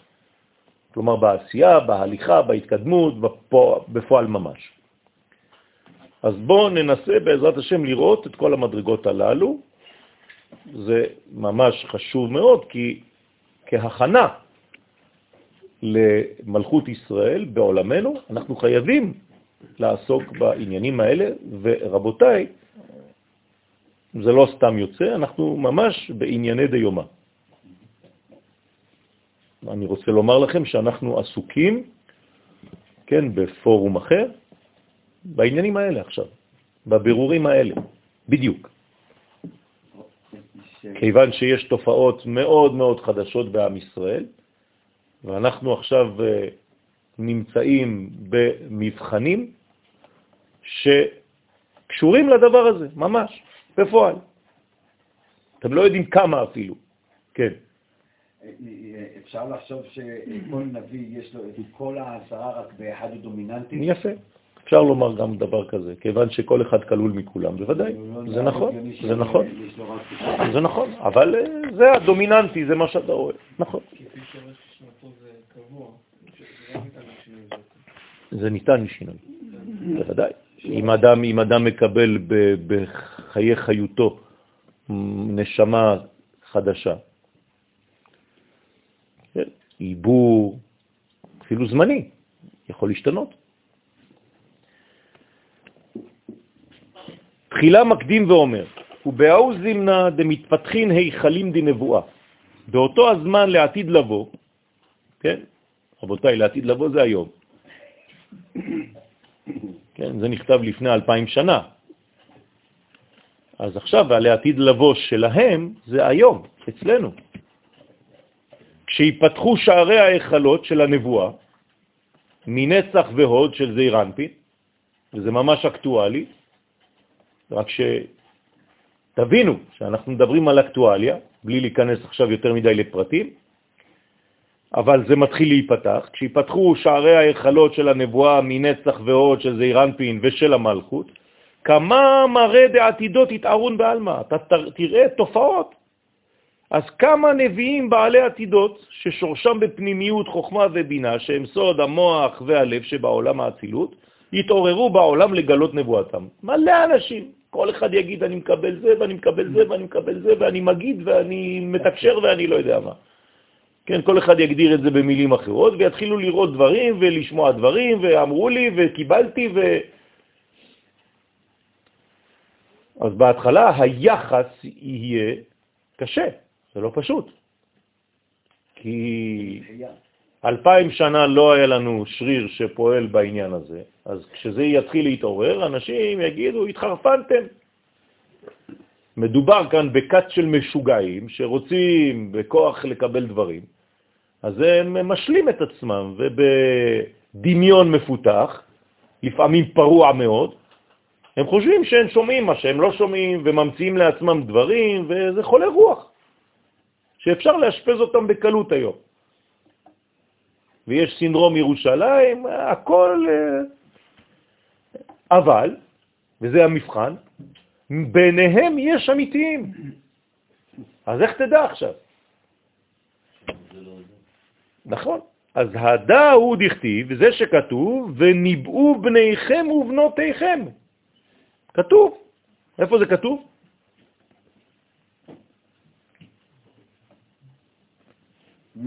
נו, רבותיי, מי אומר וניבאו בניכם ובנותיכם? אה? אה. וגומר, דהיינו לעתיד לבוא, כי אז אפילו נערים קטנים יזכו לנבואה. והיום אתם לא יודעים כמה ילדים חולמים ורואים. הוא מפרש, כן? ומראה עתידות ממה דהבו בעלי עתידות, יש מהם שמתנבאים מן החוכמה הנקראת עומק ראשית, כמבואר בספר יצירה, מה שהיה במעשה בראשית, והם הם יעזרו. הם יעזרו למה? אותם אנשים, עתיד עם ישראל להשתמש בהם. ואז יש היום מבחנים. בוא נראה אם אתה יכול לעזור לי, איפה יש מנהרה? למשל. אבל איך יכול לבחון אותם מישהו שהוא לא מבין? מה זה משנה? ברגע שיש אה, גילוי של הדבר, אתה לא צריך. אבל אתה לוקח אותו למבחן. כן, אז מה? אבל יש אה, מציאות. זה לא עניין של נבואה שהוא נביא. אני רק רוצה לדעת אם הוא יכול לעזור לי עכשיו, ברגע הזה. אני צריך אותו. מה אכפת לי עכשיו? אז יש גם את זה. אה, אתה רוצה לדעת אם באמת הוא נביא וכל העניינים של התורה, זה מבחן אחר. אבל בוא תעזור לי בינתיים. אני צריך משהו דחוף. לא? מה? לא, זה לאומי מאוד. להפך. זה לאומי מאוד. לכן אני אומר שזה חייב להיות קשור למלכות. אז זה בדיוק העניין. אם זה סתם עניינים של חברים ושל זה, זה עזרה, זה לא... אבל הנביא, כשהוא יקבל את נבואתו האמיתית כנבואה, ואז צריך לבדוק אותו כנביא, זה כבר מסרים לעם ישראל. אז נכון שיש לו גם אפשרות לעזור לחבר שלו. אבל הנבואה שהוא יקבל באמת היא לצורך האומה. ואם זה לא לצורך האומה, אז עזוב. עזוב, אני לא צריך איזה חבר שסתם... ועתידין למהווה, ויש נביאים המתנבאים מן הבינה הנקראת עומק אחרית. יש עומק ראשית ועומק אחרית. מה שעתיד להיות באחרית העולם. אז יגידו לך מלא מלא דברים. הוא מפרש דבריו ממה דהבו הנביאים, שמתנבאים מה שהיה במעשה בראשית. כן? איך הם יודעים? זה עומק ראשית. הם יודעים מה היה. אתה לא היית, מה אתה מבלבל את המוח? כן, אני הייתי, אני ראיתי הכל. דהיינו מסתרה דמחשבה, הם מתנבאים מצד המחשבה העליונה שהיא החוכמה. כן, חוכמה ברא את העולם. דהיתמרמה, שנאמר בישראל עלה במחשבה, שמתנבאים, כן, כי בני ישראל עלו במחשבה עליונה להיברא. מי, מי המציא את הדבר הזה? זה לא כתוב בתורה, ישראל עלו במחשבה תחילה. כתוב. לא כתוב. כתוב בראשית ישראל. מה זה בראשית ישראל? זה כבר פירוש. מה זה כתוב? מה? מי אמר לך שבראשית זה ישראל? כתוב המילה, הראשונה והמילה האחרונה שפותחת וסוגרת את הספר תורה. נו, אז מה? אז זה- זה- אז זהו, עשית, מזה סלט ו... כן. אני אקח ספר טלפונים, אני אקח את השם הראשון ואת השם האחרון, אני אעשה לך גם דברים. אם הספר טלפונים בא מאותו כן. מקום שבא הספר תורה, אז כן. אז אני, שו, אני אומר, אתה עכשיו אנחנו מדברים בין אנשים מאמינים, אבל זה לא כל כך פשוט. כשאתה עכשיו רוצה לשכנע מישהו, אתה לא יכול לזרוק לו דברים כאלה. כי במקום לקרב אותו, אתה תגיד, אתה, אתה מבין? הנה, זה. הדוגמה. סתם זורקים לך דברים, שמעו איזה משהו, חוזרים על זה כמו טוקי, לא מבינים כלום. אתה מבין? זה לא חז ושלום בשבילך, זה כולנו אותו דבר. צריך להיזהר איך אתם מדברים לאנשים בחוץ. כי, כי חבל לבזבז חיילים. כי ברגע שפספסת, זהו, איבדת אותו. וזה שנייה אחת. אל תענה מיד, אתה לא צריך להתפרץ מיד. אתה רואה לפעמים ויכוחים בין אלה ואלה, וכל הזמן שולף דברים, שולף דברים. אתם סתם שולפים, זה מספיק כבר, לכלכת כבר, הרסת את הכל. אותו דבר, כל הזמן עם הראש המשוגע הזה. תחשוב קצת. אתה לא חייב לענות מיד. תקשיב למה שהוא אומר. דרך אגב, יש הרבה במה שהוא אומר שזה אמת. אתם הקטנתם את הקדוש ברוך הוא, עשיתם אותו גמד, והוא לא רוצה לעשות אותו גמד, והוא צודק. ואתה קורא לו חילוני. הוא צודק, זה אלוהים קטנים שאתה עכשיו משדר. סליחה. ובשבילם נברא כל מעשה בראשית. אז אני צריך להבין, אני צריך ללמוד, אני צריך להעמיק, ואני צריך להקשיב לו, ואחרי זה לענות במילה אחת, קולעת. וממה דעתיד למהווה? והנביאים המתנבאים ממה שעתיד להיות באחרית הימים, כן, עומק אחרית, דהיינו מסתרה דאימה אילה, שזה נקרא בעצם הבינה, עולם הבא. הם מתנבאים מצד האימא, הנקראת לעתיד לבוא. ורזה דמילה וסוד הדבר נרמז במה שכתוב, מה שהיה, כלומר הנבואה זה מה? מה? זה חוכמה. מה שהיה בחוכמה. כבר הוא, כבר היה בקטר, שנקרא הוא. זאת אומרת שבעצם מה שהיה הוא, שיהיה. בלשון נסתר. ואשר להיות והנבואה שיש באימה נקראת אשר, אתם זוכרים? השיעור האחרון, כבר היה בחוכמה. הרי אין דבר שיש בבינה שלא היה כלול בחוכמה. כי כל מה שיש בבינה היא מקבלת מן החוכמה, וכל מה שיש בחוכמה היא מקבלת מן הכתר. אז כל אחד בעצם כולל את מה שיהיה.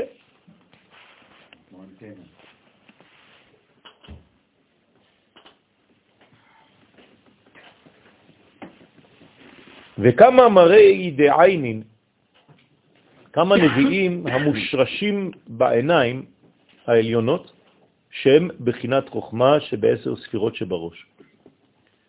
בעינון חוזים ונביאיה התערון בעלמה. אז כל זה עתיד להתעורר בעולם כמו, כמו פטריות. בכל בית יקום אחד כזה, או ילד, או ילדה, או זה סבא, וזה מלא, כן? אפילו בשנות ה-80. הולכים להשתמש בזקן המקובל. שהם חוזים ונביאים שיתעוררו לעתיד לבוא לגלות נבואתם בעולם. בסדר? אז צריך להבין. אנחנו לא יכולים לשלול את כולם ולהגיד לא, אני לא מה, הכל זבל, הכל אה, חרטה, הכל לא אמיתי והכל זיוף. יש לך את הכלים למדוד את זה? אין לך? אז תקנה לעצמך את הכלים האלה. איפה לומדים את זה? צריך ללמוד. יש כלים, רבותיי. לדעת אם הוא מבלבל לי את המוח או שהוא דובר אמת. דעינון עיני השם. אז האנשים האלה נקראים עיני השם, כי הם מחוברים לחוכמה, שנבואתם היא מעיני השם, והשגתם היא במראה שהיא בחינת ראייה, מראה. אז זה לא פשוט. האנשים האלה נקראים חכמי האומה, זה עיני, עיני העדה. עיני העדה תנקר, מי אמר את זה?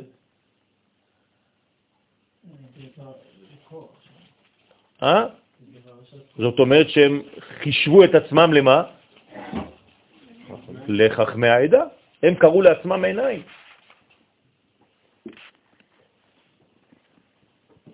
אז במראה אליו אתוודע, כמו שכתוב ביחזקאל, ואראה מראות אלוהים. וכמה מראה דאודמין, אתם תראו אנשים שיקומו והם שם, כן, כולם אוזניים, יגידו כולי אוזן, כן? דתמן שמיעה, וכמה נביאים המושרשים באוזניים, ששם סוד השמיעה, שהיא בחינת בינה שבעשר ספירות שבראש, שמקבלים נבואתם מאוזני השם. ואיתמר בהון נאמר בהם ואשמע את כל כנפיהם. כלומר, הם שומעים את הכנפיים, הם שומעים את התזוזות. הרי שיש נביא שנבואתו באה אליו מבחינת שמיעה. ומרא דאנפין, ויש כמה נביאים המושרשים בפנים העליונים, ואיתמר בהון שנאמר בהם וארבעה פנים לאחת, שנבואתם מבחינת ארבע אותיות של שם הוויה, שבפנים העליונים הם סוד התפארת שבראש, והם משיגים מ"ט פנים ושבעים פנים בתורה. כן, זה לא פשוט, זה אנשים גדולים, זה, זה, זה מדרגות, מדרגות, מדרגות. למה הוא מחלק למ"ט ו-70? כי הם, יש להם 49 מדרגות של כל העולם הזה, ו-70 זה גם כן העולם הזה. כלומר, זה מדרגות ששייכות יותר לחומר. ומרא דקלין, ויש כמה נביאים המושרשים בקול שבפה, לא בדיבור, בקול. עליהם נאמר, כי עוף השמיים יוליך את הקול. דהיינו מלאך הנקרא עוף השמיים, זה מלאכים, המוליך את כל הנבואה אל הנביאים.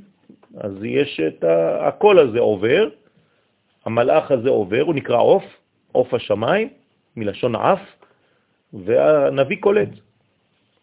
ומרא דדיבורים, ויש כמה נביאים שמושרשים בדיבור, שעליהם נאמר הוא בעלי כנפיים יגיד דבר, בעל כנפיים יגיד דבר. זה כבר גילוי.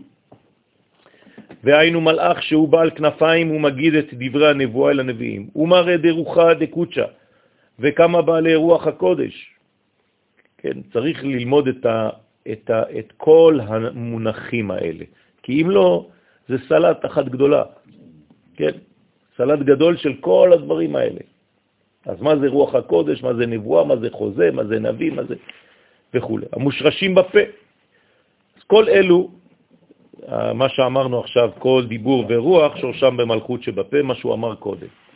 הוא ממשיך ואומר, הוא מראה די דין.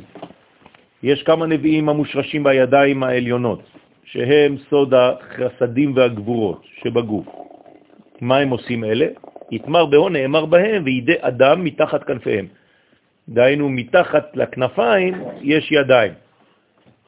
זאת אומרת שזה נבואה אקטיבית, בוא נגיד ככה. כלומר, הם יעשו דברים לפי משהו גבוה, והם יצליחו לתרגם את זה ביד. יפה. ומרא דקומה, ויש כמה נביאים המושרשים בקומת גוף התפארת, שמקבלים את נבואתה מן התפארת שבגוף. כלומר, שיש להם איזון, שיש להם רפואה, שיש להם כוח לרפא. כל זה זה תפארת.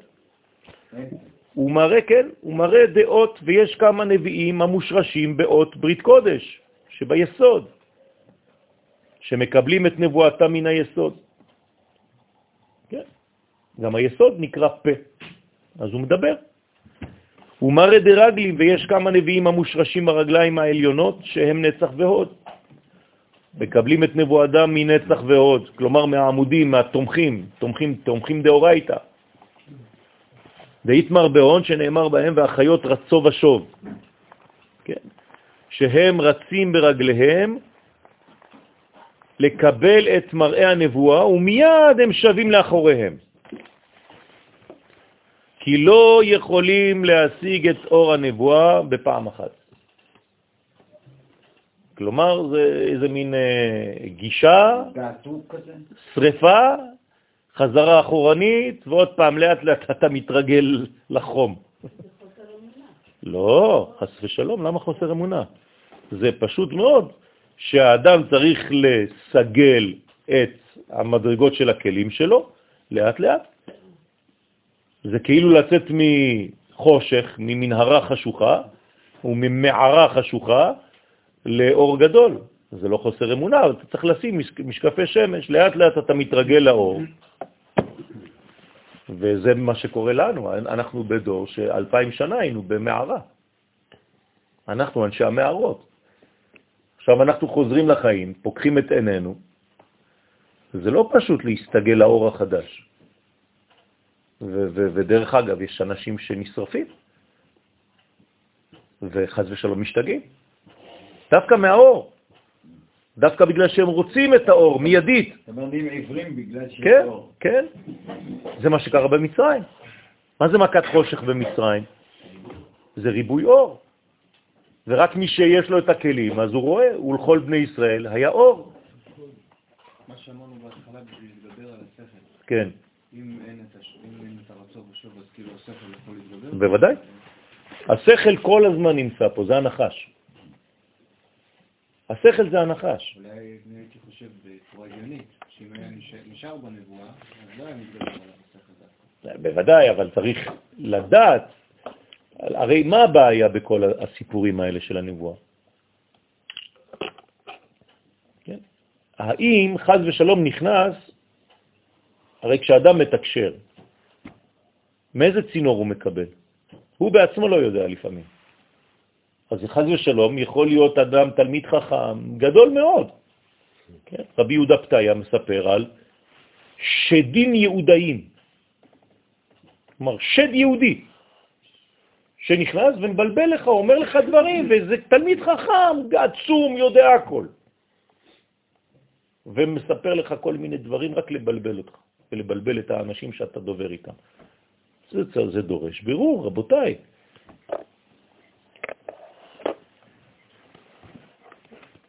בהוא זמנה, באותו זמן לעתיד לבוא, כשהתעוררו נביאי האמת בעולם, כי יהיו הרבה שקר, אז נאמר ויבדל אלוהים בין האור ובין החושך.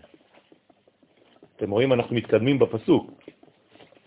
קודם כל היה חושך על פני תהום, אחרי זה ויומר אלוהים יהי אור, ועכשיו ויבדל אלוהים בין האור ובין החושך. כלומר, על ידי האור החדש שמתעורר אצל הנבואה של העתיד לבוא, של היום, הקדוש ברוך הוא יתערב בתוך המדרגה הזאת, דרך עולם הבינה שנקראת אלוהים, ויבדל אלוהים בין נביאי האמת ובין נביאי השקר.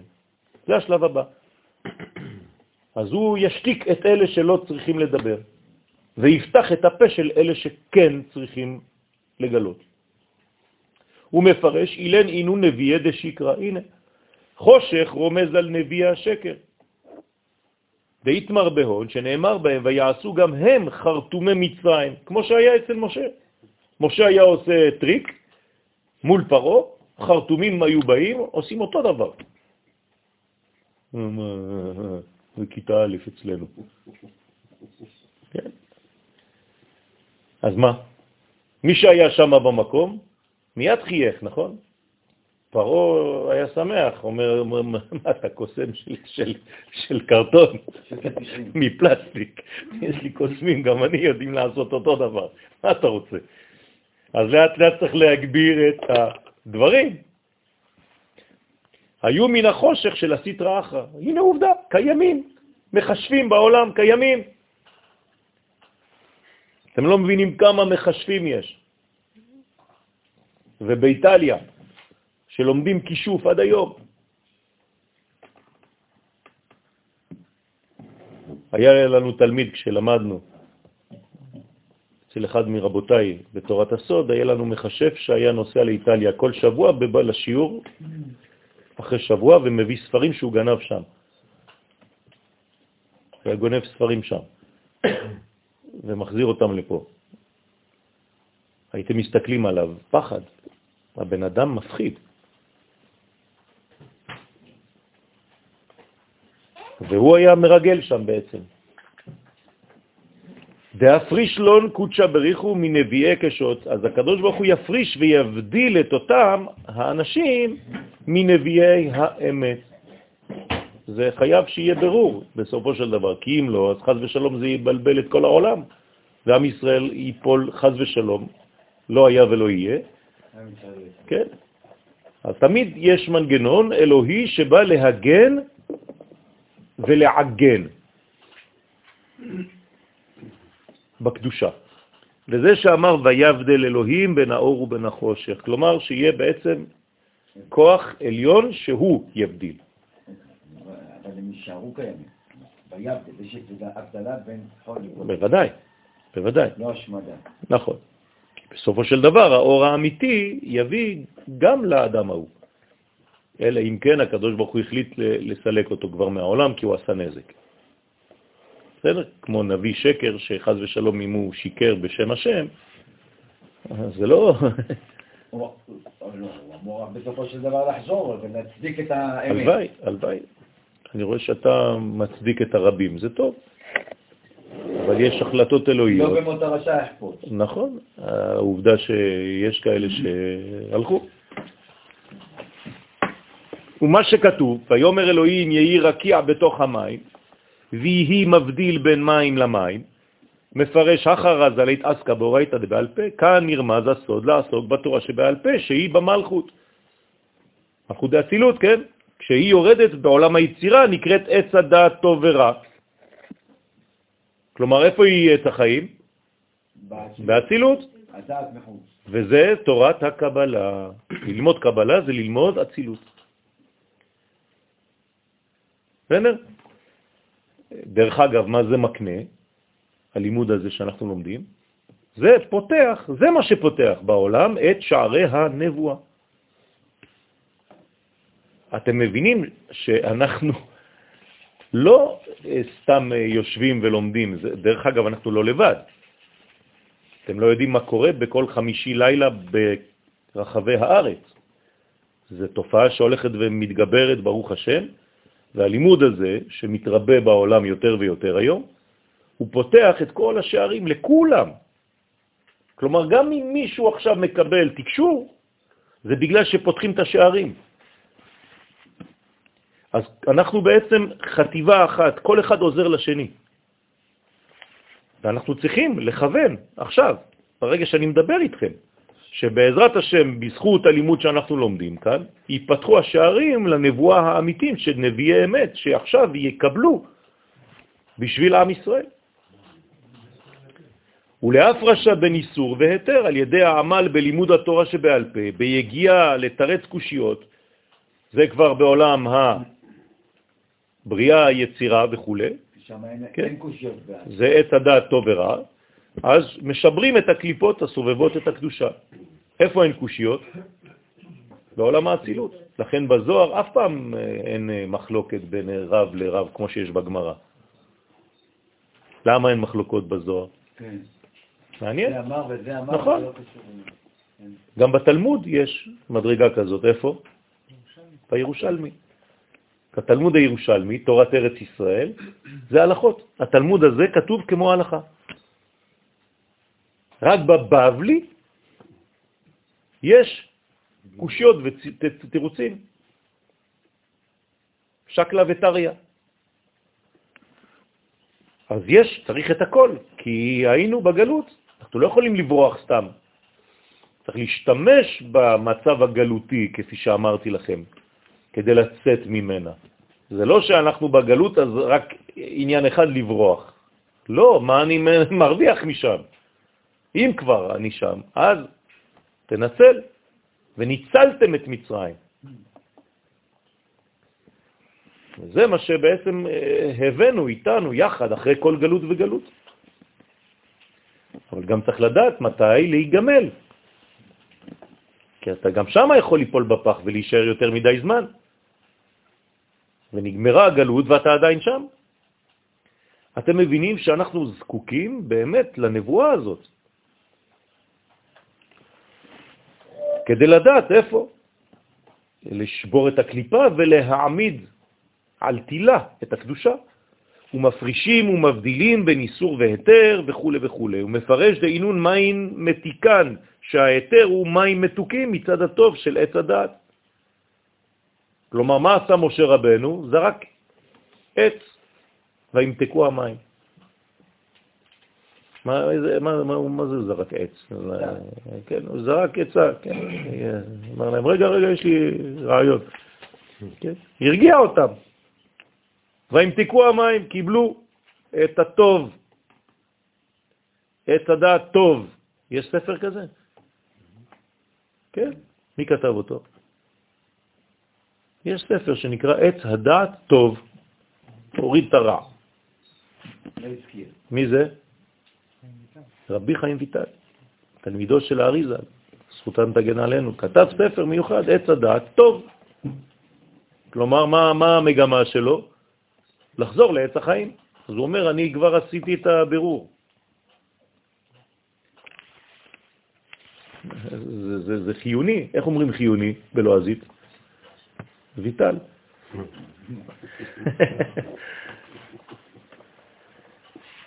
ומים מרירן מסתרה בשמאלה. והאיסור הוא מים מרורים מצד השמאל. דהיינו מצד הרע של עץ הדת. אז אנחנו צריכים להשתמש בדבר הזה כדי לנקום מאויבינו, כן? נשמע בשורות טובות, ישועות ונקמות. על זה נאמר, ולא יכלו לשתות מים ממרה, כי מרים הם.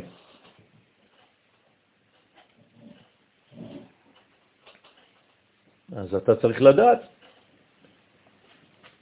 איך לומדים, איך, איך מתקדמים בדבר הזה. אתה צריך לקרוא פעמיים כל דבר כדי להבין. שניים מקרא ואחד תרגום. ראשי תיבות, שמות. הנה הספר החדש שלנו. מצד אחיזת הסיטרא אחרא שהיה בהם. ומסיתרא דימינה, מצד הימין, הטוב, הקדושה, שנאמר, וימתקו המים, נמתקו המים המרים. אז אתה צריך גם כן לעשות את זה לתלמידים שלך, כדי שהתלמידים שלך לא ישתו מן המים המרים וימותו. פרקי אבות, מה אומר רב תליון? חכמים תכניסו זוהר בדברים שאתם אומרים, היזהרו בדבריכם. שמא יחובו התלמידים חובת גלות, שאתם גם כן תהיו בגלות, אתם תלמדו תורה גלותית. יש פחד גדול היום. אני מוזמן בשבת לתל אביב לשבת אה, מאורגנת, גדולה מאוד. היו אמורים להיות 400 איש. אבל מי שמחזיק את בית הכנסת הוא נגד השיטה הלאומית. אז הוא דחה את כולם. אמר, אני לא מקבל אף אחד מהלאומיות כאן בבית כנסת. אז במקום להיות 400, אנחנו 200. בסדר. אבל זה קיים, אנשים פוחדים. פה בארץ שלי, בארץ הקודש. למה? כי הוא עדיין בשיטה גלותית, מה לעשות?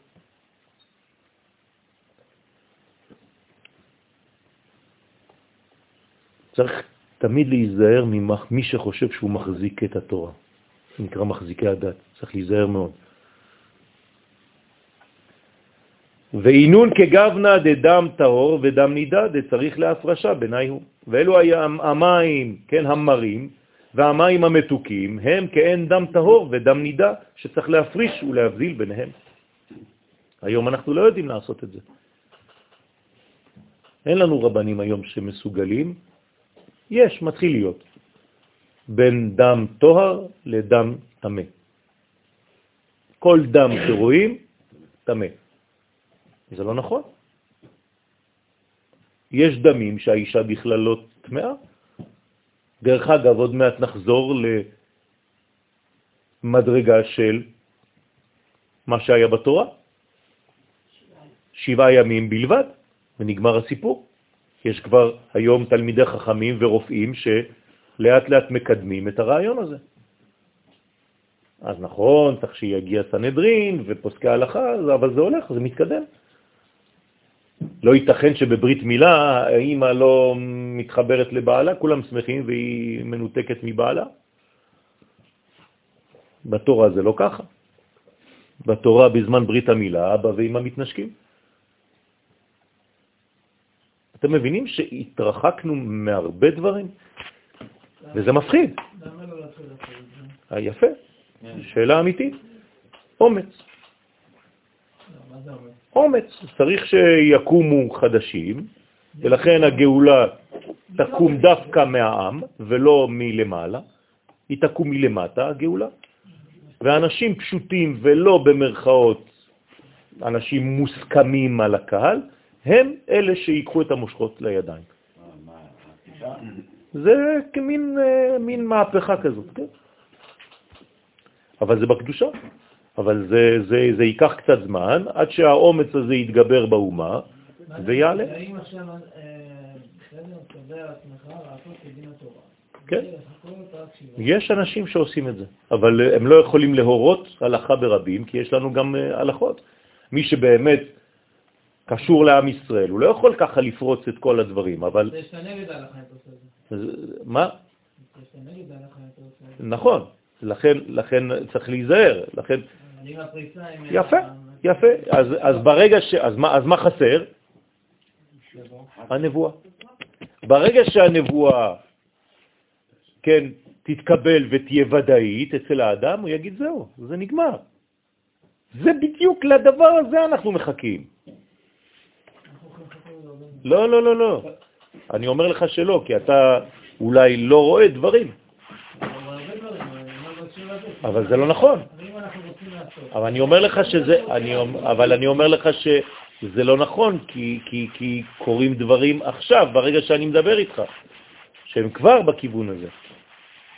ושיש כבר פורום, ושיש כבר אנשים, ושיש כבר קבוצות, ושיש כבר ארגון, ושיש כבר הרבה דברים. בקיצור, הוא רוצה לעזור לארגון. זה, זה כבר, זה, זה עניין של, של כלום זמן. זה ממש, ממש, ממש אוטוטו. מה? לא נכון. לא נכון. לא נכון. לא נכון, זה לא רק גברים. ממש לא נכון. אבל אי אפשר לדבר בינתיים, כי לא קיבלו אבל לנו- הוראה לדבר. לא, גם לנו אסור. גם לכולם. עברנו סיבוב. זה לא בא מבן אדם אחד, זה צריך לבוא, מה, מ, מ, יש רשות או לא רשות. אסור. אם כל אחד עכשיו יצא ויתחיל עם כל התלמידים שלו להפיץ וזה, זה יהיה בלגן שלם. אז הדברים צריכים קודם כל להיות מעוגנים, ויהיה דובר אחד שיצא בעזרת השם. אבל זה, זה לא נכון, זה מתקדם, זה כן מתקדם, ברוך השם. אנחנו לא, זה לא, לא לזרוק ככה בייאוש. אנחנו יכולים לחכה. אני אומר הפוך, אם אנחנו רוצים לעשות שינוי האדם, ועדיין יש לו בעיה. אם אני רוצה לחזור לדבר הזה שהוא פשוט, בסדר. כתוב בתורה בפשטות. אם אני עושה ככה, אז אני עושה מגדר ההלכה שעושה שינוי כל הדורות. נכון, נכון, עד שאמרתי לך, עד שברוח הקודש ובנבואה נקבל את ההיתר הזה, ואז כבר אף אחד לא יוכל להגיד שום דבר. זהו, נגמר. וזה עכשיו, אוטוטו. לכן בגין דהוא זוהמה, דהטיל נחש בחווה, בשביל אותה זוהמה, כלומר, מה, מה הטיל הנחש בחווה? מה זה הזוהמה הזאת? אה? יפה. היגיון, שכלי, אנושי, רציונלי. הרי מה אומר הרב קוק? למה אנשים לא מבינים את כל התורה הזאת של ארץ ישראל? כי זה, הם, הם נשארים ברציונלי אנושי, והם לא יכולים בשום פנים ואופן להביא לתורת ארץ ישראל אם הם בתורה הזאת. כדי להבין את תורת ארץ ישראל צריך להיכנס לתורת הסוד. אי אפשר אחרת. פסקה ראשונה ברב קוק ואורות. לכן זאת הזוהמה שהטיל הנחש בחווה באכילתה מעץ הדת טוב ורע. גרים לערבה מים דדחיו עם מים דמסאבו. גרם לערבב את המים הטהורים עם המים הטמאים. אז אנחנו עכשיו במלא מלא מלא ספקות. כל דבר קטן, כשאתה לא יודע מה להגיד, מה אתה אומר? מחלוקת. לפני כן, אחרי לא. פשוט מה, מה הכניס את, ה, את האדם, כן? כי זה האדם בסופו של דבר, זה לא חווה. זה האדם, זה החלק הנוגבי שבו. מה גרם לו ליפול לשם? אה? כן, אבל מה? ההיפרדות ממנה? לא, לא. הרי לפני זה הוא היה בעץ החיים, נכון? נו, אז איך הוא, לפני שהוא חטא, איך הוא חטא? שאלה פשוטה. אחרי שהוא אכל, הוא אכל אותה, אוקיי, אבל לפני שהוא אכל. אתם מבינים את השאלה? הבנת את השאלה? לא הבנת. לפני שאכלתי מעץ הדעת טוב ורע, אני עדיין לא בעץ הדעת טוב ורע, אני במדרגה אחרת. אז מי דחף אותי לאכול מזה? אחרי שאכלתי, הבנתי, אכלתי אותה. אבל לפני שאכלתי, מי אמר לי לאכול? שאלה פשוטה. מי שאכל. אה? מי שאכל. מי שברא. דבר אחד, מילה אחת. הסקרנות. זהו. אתה סקרן. לפעמים אתה יודע, אתה רואה שני חוטים, יש לך, יש, אתה אומר, אם אני אגע ביניהם, לא יודע מה יהיה, אבל.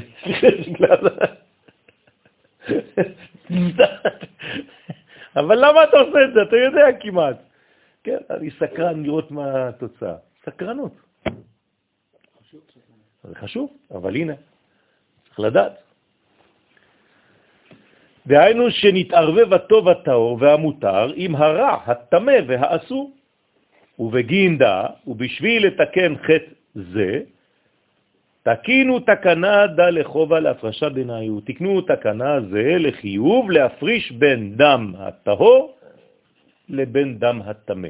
כלומר, עצם העובדה שהיום אנחנו לא יודעים להבדיל בין דם טהור לדם טמא, זה אומר שאנחנו עדיין בתוך הבוץ הזה. בלגן. בלגן. אתם יודעים לכמה זמן נחרב במקדש? בין הראשון לשני 70 שנה. לא, לכמה זמן. אה, אתם יודעים לכמה זמן נברא העולם? לשבוע. כל שבת מכריזים מחדש לעוד שבוע. הערכה? כן? אותו דבר.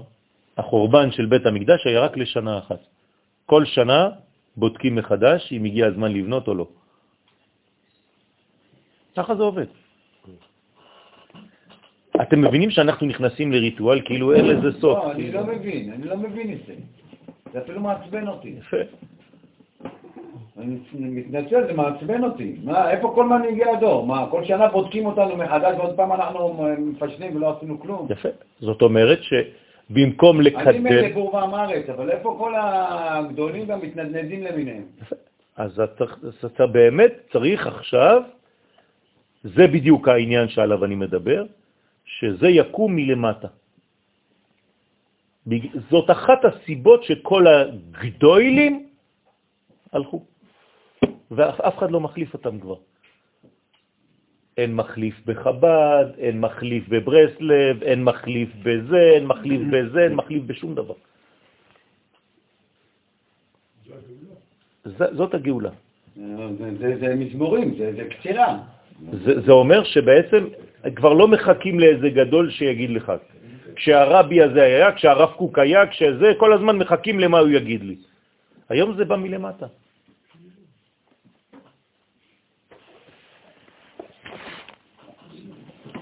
לכן, בדם טמא צריכה אישה נידה ספירה של שבעה ימים נקיים וטבילה כדי להפריש בין טומאה לטהרה. והוא דאפריש ביניו, וזה המסייע לבני ישראל להפ- להפריש ביניהם. דה רקיע דעל ראשי חבן, זה הוא הרקיע שעל ראשי החיות, שהוא חיות הקודש, שבעולם היצירה, ב- שנאמר בו ודמות, ודמות על ראשי החיה רקיע, זה המלאך מתת. זה הרקיע של מתת, הוא המתת, הוא נקרא רקיע, שהוא בחינת עץ הדעת טוב ורע. לכן הוא המפריש בין טוב ורע ובין טומאה וטהרה. אז הוא נקרא ככה, זה השם שלו.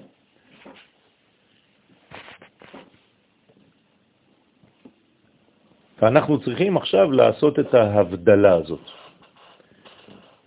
אז רבותיי, תכוונו בהבדלה. על זה. כן? נכון. משהו שנמצא, שיש לי עכשיו, ואני מפריש ממנו.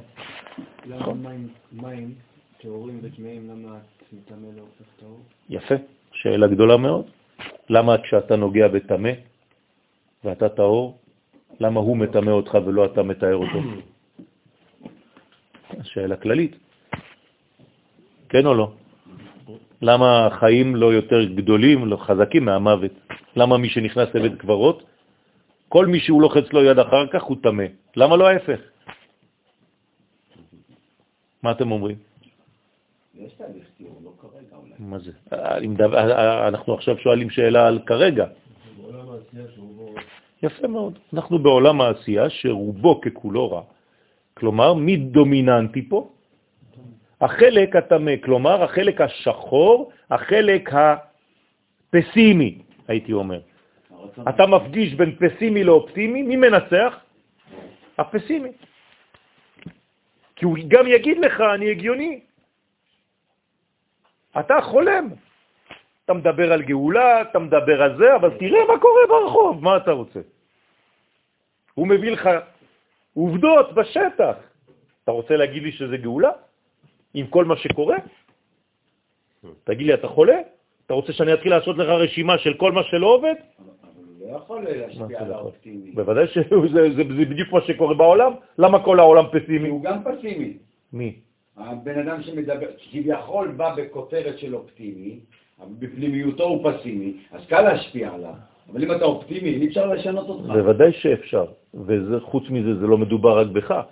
נגיד שאתה בפורום, ועכשיו יש לך 400 איש שמקשיבים לשני אנשים שמתווכחים, אוקיי, פה בא האומץ. אבל הא- האופטימי, על מה הוא ידבר? קשה מאוד להוציא כלים טובים, אלא אם כן אתה אדם ממש ממש חזק ואתה רואה מכל מדרגה את הטוב. בשביל זה צריך חוכמה וצריך עבודה, אבל הפשטות היא להגיד את כל הזבל. מה אומרים לך בחדשות? דברים טובים? מה מוכר היום? רק הדברים הלא טובים. זה, זה בדיוק זה.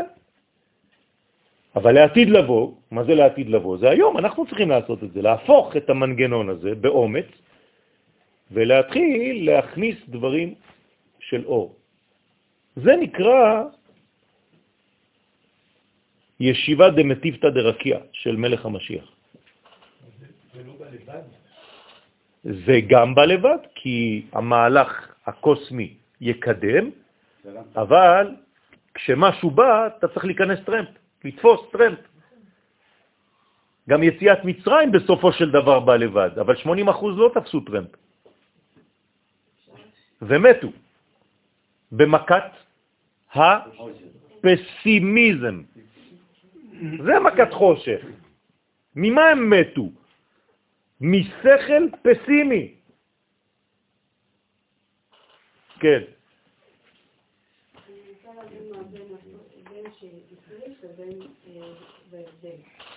כן, מה, עכשיו נתקעת במילים, הבנתי. את רוצה להיכנס למילים, מפריע לך המילה להפריש. נו, גם ההבדלה זה משהו שהיה. כן, אבל פה זה מפריש מהרקיע. נו, ולא יודע, רקיע ופה זה יורד וכאילו למטה יותר. אני רוצה להבין את זה. די פריש ביני, לא כתוב שזה מפריש מהרקיע. איפה ראית שזה מפריש מהרקיע? יש ביניות די הרקיע. לא, הרקיע הוא מפריש. כן. מה זה הרקיע? מה כתוב על הרקיע? בדיוק, לכן הוא מפריש. הוא עושה הבדל בין המים שמעל והמים שמתחת. כלומר, המילה רקיע היא בעצמה הבדלה והפרשה. בסדר? אז אתם מבינים, המסר הכללי העיקרי בכל מה שאנחנו לומדים כאן, כן, הרי כתוב בזוהר הקדוש, אשרי מי שיחיה באותו דור, ואוי למי שיחיה באותו דור, שיבוא מלך המשיח. אומר הזוהר הקדוש, אשרי מי שיחיה ויהיה מחובר לאיילה הקדושה, ואוי מי שיחיה באותו דור ולא יהיה מחובר לאיילה הקדושה. מי זאת האיילה הקדושה? המלכות, הקדושה. ומי זה מי שלא יהיה מחובר? זה השכל, הלוגיקה. הלוגיקה הורגת אנשים, כיוון שהם מוגבלים בתוך... זה כמו שאתה מול ים סוף. מי שנכנס, היה בחוף הים, הוא ראה חומה, הוא ראה צונמי, הוא לא יכול להיכנס לים. הוא עומד פה, הים סגור פה, מה אתה רוצה להיכנס? אתה חושב באמת בהיגיון שהים ייפתח? זה הגיוני? זה לא הגיוני. גם שם אתה יכול למות מההיגיון ולהתאבד. ויש כת שביקשה להתאבד. ארבעה כתות עמדו על הים. אחת מהן אמרה, תוציאו סכינים. מתאבד, אין מה לעשות, נגמר, המצרים מאחורה, הים סוגר עלינו מלפנים, אין מה לעשות. עד היום הכתות האלה איתנו.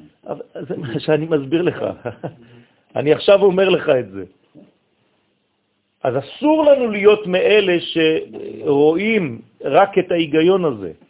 אתם צריכים להתקדם ולהבין שהדברים נפתחים, אבל זה לא הגיוני, נכון. זה לא הגיוני. בהיגיון שלך זה לא הגיוני. אתה מאמין שיש קומה אחרת במציאות? שיש מי שמכוון את כל התנועה? כן. אז למה אתה כל הזמן דואג? למה אנחנו דואגים? הרי אנחנו דואגים, אנחנו כולנו, כולנו, כולל אני, נופלים כל הזמן בדאגות האלה, כן או לא? כי כל הזמן, ברגעים האלה שאנחנו דואגים, איבדנו את האמונה לרגע אחד, או לשני רגעים, או לשלושה רגעים, או לשעה, או לשעתיים, או לחודש. או לשנה, אחרי זה אתה כבר אה, בדיכאון טוטלי, חז ושלום. אבל אם אתה מבין שבאמת יש מי שמכוון את התנועה, והוא יודע, כן?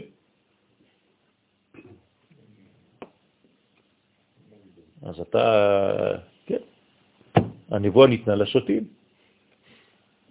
לשוטרים?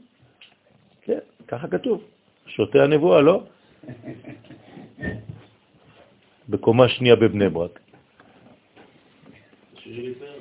יש משפחה של חרדים, ואתה צריך לדעת מי מכוון את התנועה.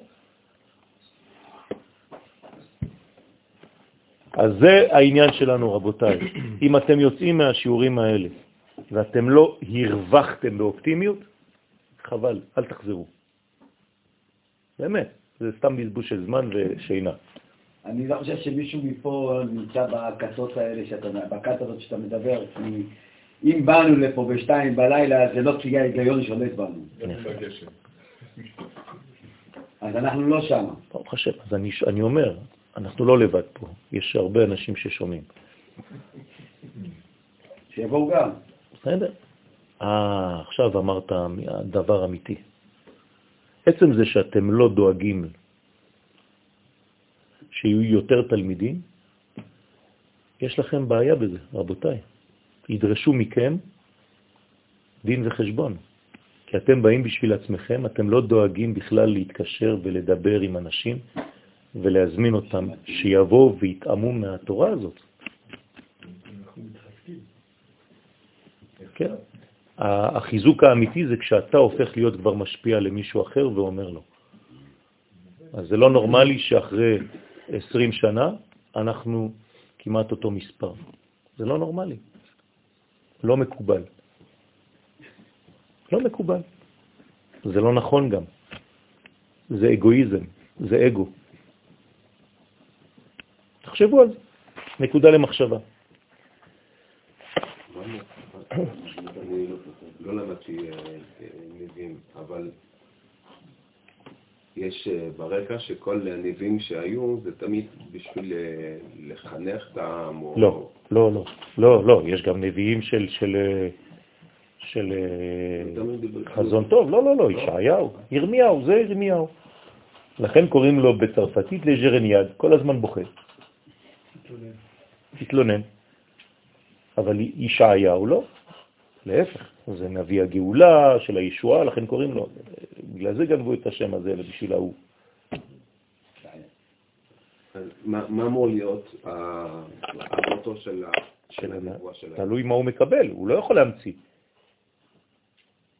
הוא לא יכול להמציא נבואה שהיא לא ניתנה לו, הוא לא יכול להמציא את עצמו. מה שהקדוש ברוך הוא מנבא אותו, הרי האדם לא מנבא, מתנבא לבד, הקדוש ברוך הוא מנבא את האדם. הוא מעביר לו את המסר. עכשיו, המסרים הם לפי התקופה ולפי המצב. אז אנחנו מבקשים, אה, לא נעים לשמוע נביא כזה, לא נעים.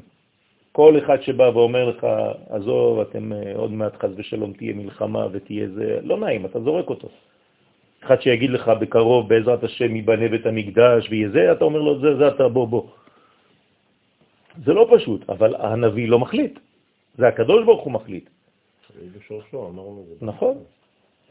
אבל עכשיו, בעזרת השם, שאנחנו בזמנים של נחמה, כי כתוב שהקדוש ברוך הוא, כן, ינחם אותנו, שמחם כן, שמחנו כי אימות עיניתנו. הרבה היינו בעינויים, הרבה מההיסטוריה. לא נשאר הרבה זמן. אז איך הוא ישמח אותנו כאימות עיניתנו? אז זה כבר אי אפשר. אלא שבקצת הזמן שחסר עד שנת אלף השישי, השביעי, סוף השישי, הקצת שיהיה שם יהיה כל כך שמח, ובעוצמות כל כך גדולות שזה ישכיח את כל הרעות שהיו לפני. אז לכן היום, בעזרת השם, אנחנו מצפים לנביא שהוא באמת בעל ישועות. בדיוק. ולכן היום צריך, מה לעשות בכל שיעור? רק להוציא את האנשים אופטימיים מהשיעור. אם זכית לעשות את זה, בסוף שיעור, שהאנשים יוצאים יותר שמחים, יותר חיוניים לעבודת השם ופחות קבועים, הצלחת כבר את השיעור שלך. היום צריך ממש ממש זריקות של אומץ ושל אופטימיות. זה מה שהתלמידים זקוקים, זה מה שהעם זקוק, ובכללות זה מה שהעולם זקוק, העולם בדיכאון. התורה שעם ישראל יביא זה לא סתם תורה, זה אור לגויים, זה לא חושך לגויים, זה אור לגויים, זה אופטימיות. כלומר, האופטימיות של העולם זה עם ישראל. אם עם ישראל בעצמו פסימי, ולא פסימי, אז מה יעשה? אנחנו צריכים להיות אופטימיים. בסדר? אז יש לנו חובה להיות אופטימיים בגישה שלנו, גם בחיים שלנו, הפרטיים, וגם כמובן במה שאנחנו משדרים החוצה. אז אנחנו מייצגים מים בדחיר. נכון, נכון, זה דחי, מים טהורים, זכים, זקים. זה מה שכתוב, ויעש אלוהים את הרקיע ויבדל. כלומר, הרקיע מבדיל. הנה למעלה דיבר בעולמות בריאה, יצירה ועשייה, שהעולמות הם למטה, שיש שם קליפה, מבחינת מים טמאים, מי נידה, כי ברגע שיצאת בעצם מעולם האצילות, אתה כבר באיזה מין קליפה, מעטפת, משהו שמפריע. החלט מאיה מסיתרא דמסבו, אבל כאן, בעולם האצילות, אין מים מצד הטומאה. אז ככל שתלמד את תורת האצילות, במה תתחזק? ברוח הקדושה, במי הקדושה, באופטימיות הזאת. אין מסכים פה. אם כן, יש לשאול, מה היה עניין ההבדלה שם? בשביל מה צריך להבדיל? אם באצילות, אתם מבינים את השאלה? אם באצילות יש רק מים טהורים, ובבריאה, יצירה ועשייה יש כבר מסכים, אז הנה ההבדלה כבר נעשית, בשביל מה אני צריך רקיע?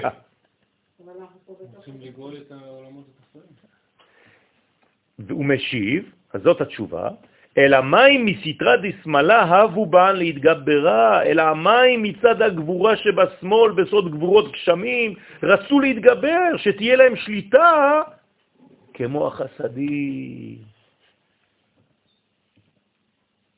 כלומר, הגבורות, יש להם נטייה להתגבר על החסדים, תמיד. רצון, לא יודע אם יש להם יכולת. בוודאי. יש להם יכולת גדולה מאוד.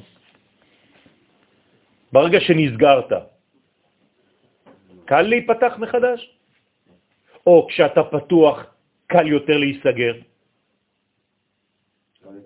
יפה, הנה, אמרתם. אז כן יש להם שליטה. ומים מסתרא דימינה הבו בעל להסתלקה הלילו, והמים שמצד החסד שבימים היו רוצים להסתלק ולעלות עליהם. כלומר, הייתה מלחמה בין המים של החסדים, בין המים של הגבורות. והקדוש ברוך הוא אומר, עולם חסד ייבנה. עד דאילן אמרין, עד שהגבורות היו אומרות, אנן בעינן למהווה קדם מלכה. אנחנו רוצים להיות לפני המלך. כלומר, שעל ידי הגבורה תהיה הנהגת העולם. לא רוצים שהחסדים, אתם עושים להם שושו. בואו נראה לפי האמת. שמיים. כן? כמו בית שמאי. בואו נראה לפי האמת אם הם ראויים למשהו. אנחנו רוצים עכשיו. בן אדם ידליק אור בשבת, יישרף. אתם תראו כמה שומרי שבת יש תוך שבועיים. למה לא מידת הדין עוסק, עושה את זה?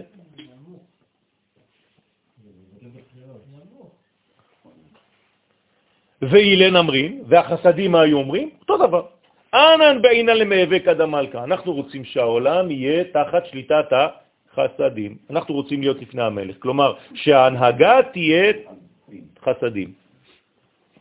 עד דעתה עמודה דאמצעיתה. מה קרה? עד שבאה תפארת, שבעמוד האמצעי, כן, מדובר ביד ימין וביד שמאל, ופתאום באה תפארת ביד, באמצע, והעיל שלם בעיניי הוא, והכניס והביא שלום ביניהם.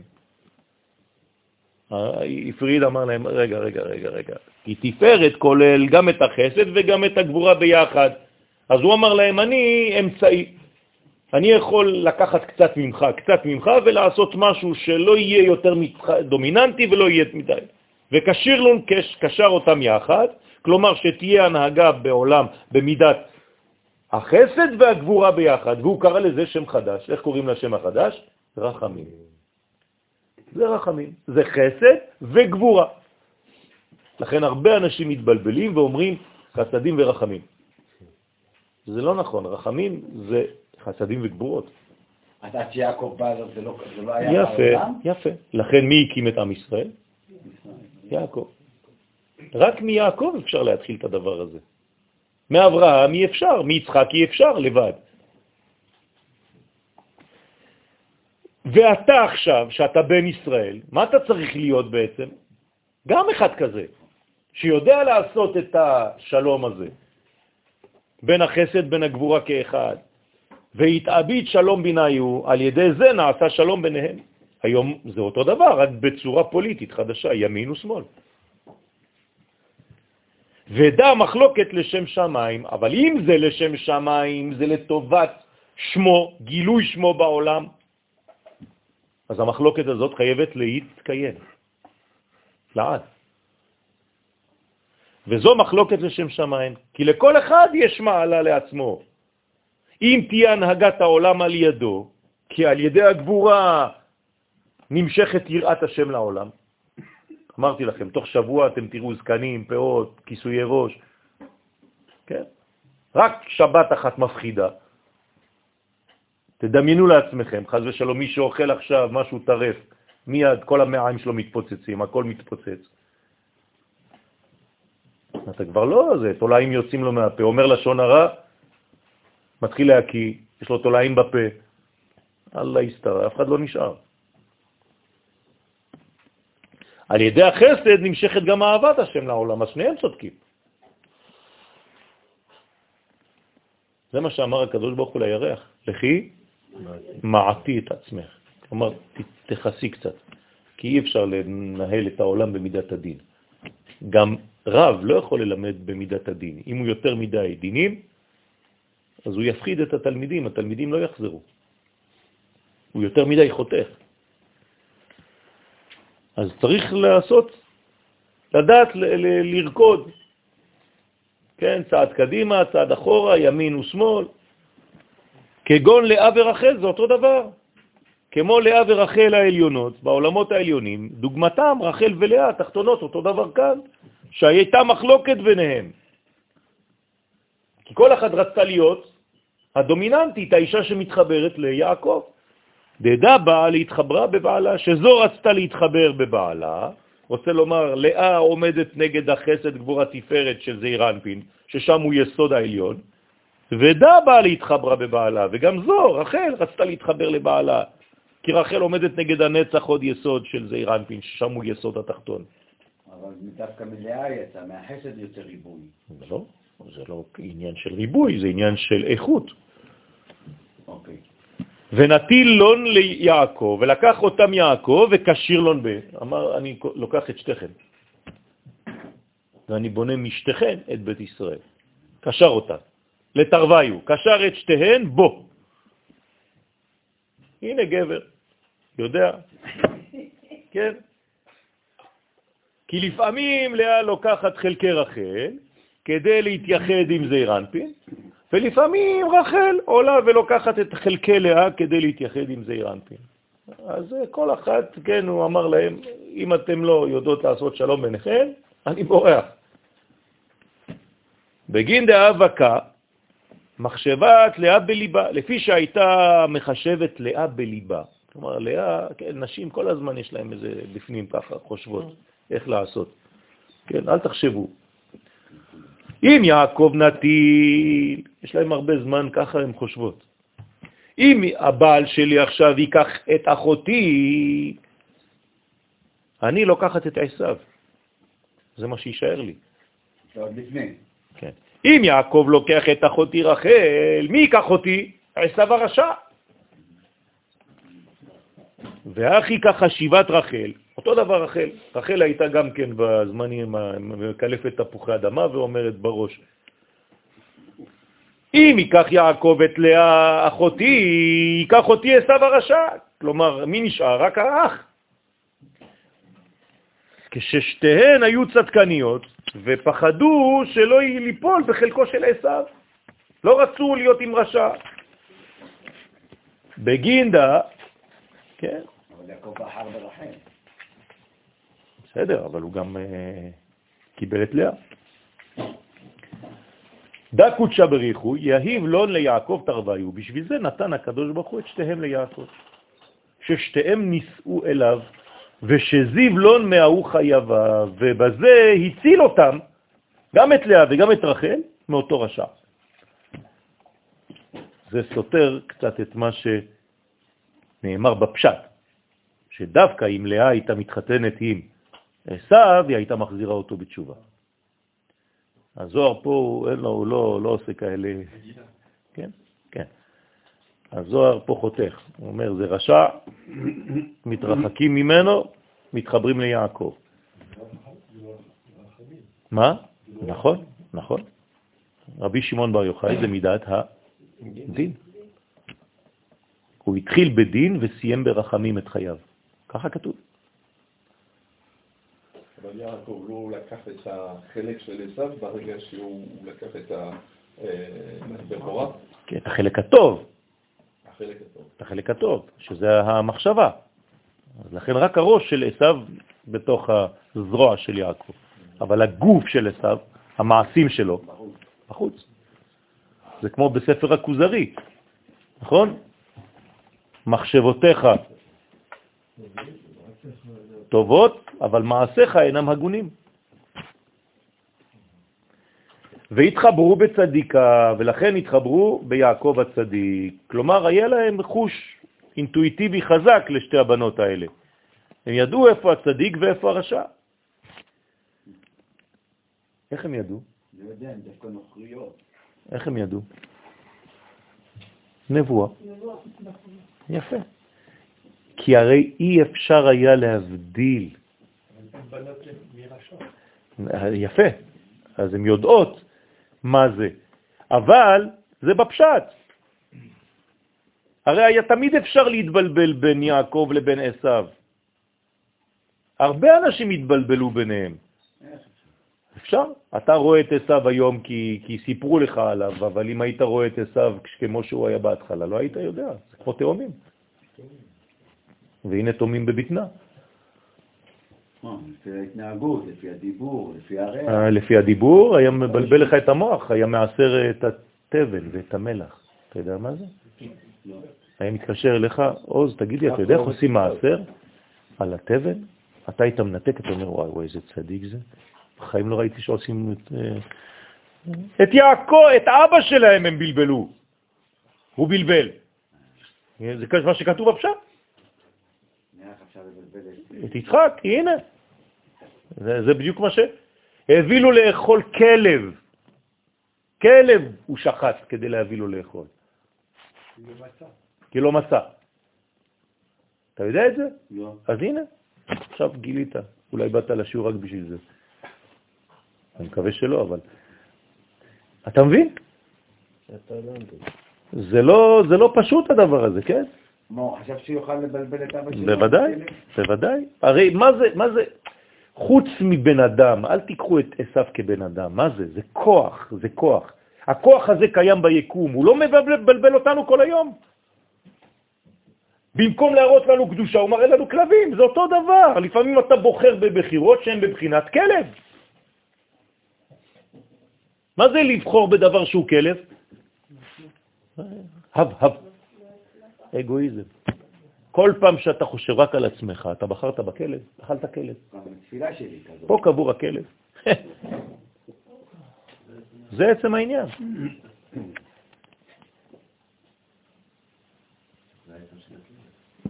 אבל הכלב מת מזמן.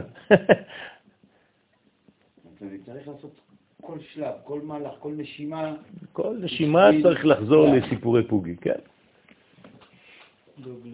טוב, אז נתפס בשלמות בפרשת בראשית, כן, אכן דע שכאן הוא עיקר מקומו, שם פרשת בראשית הוא עתק מכאן בשלמותו.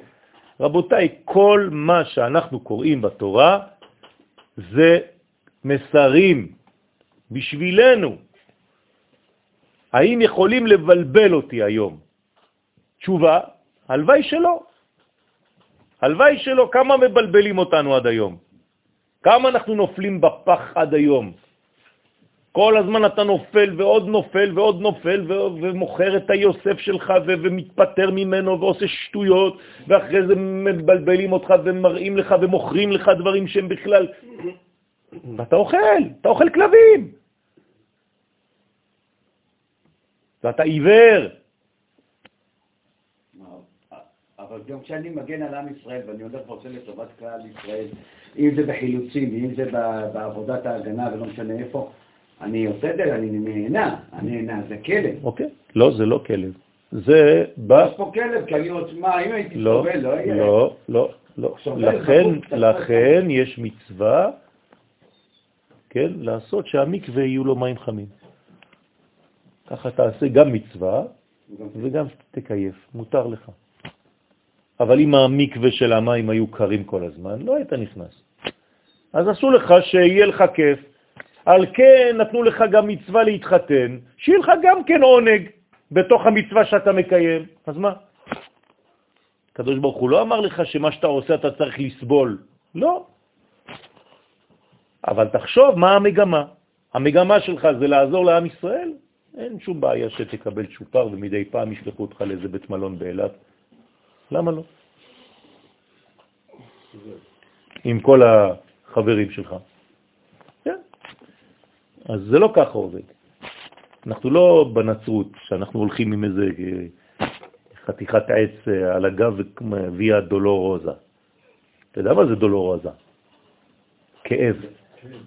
כאב, דולר. דולר, כן.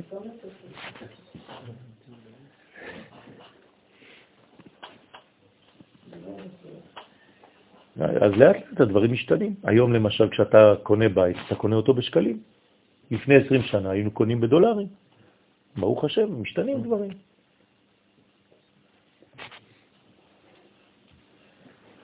הקדוש ברוך הוא משתמש בלבן כדי בסוף השלבה לחתן אה, גם את לה וגם את רחל. בדיוק משתמש בהכל, כל הכלים טובים. בסדר, אבל כל הבלבולים שאנחנו קוראים להם בלבולים, הם מקדמים את הכל. נכון.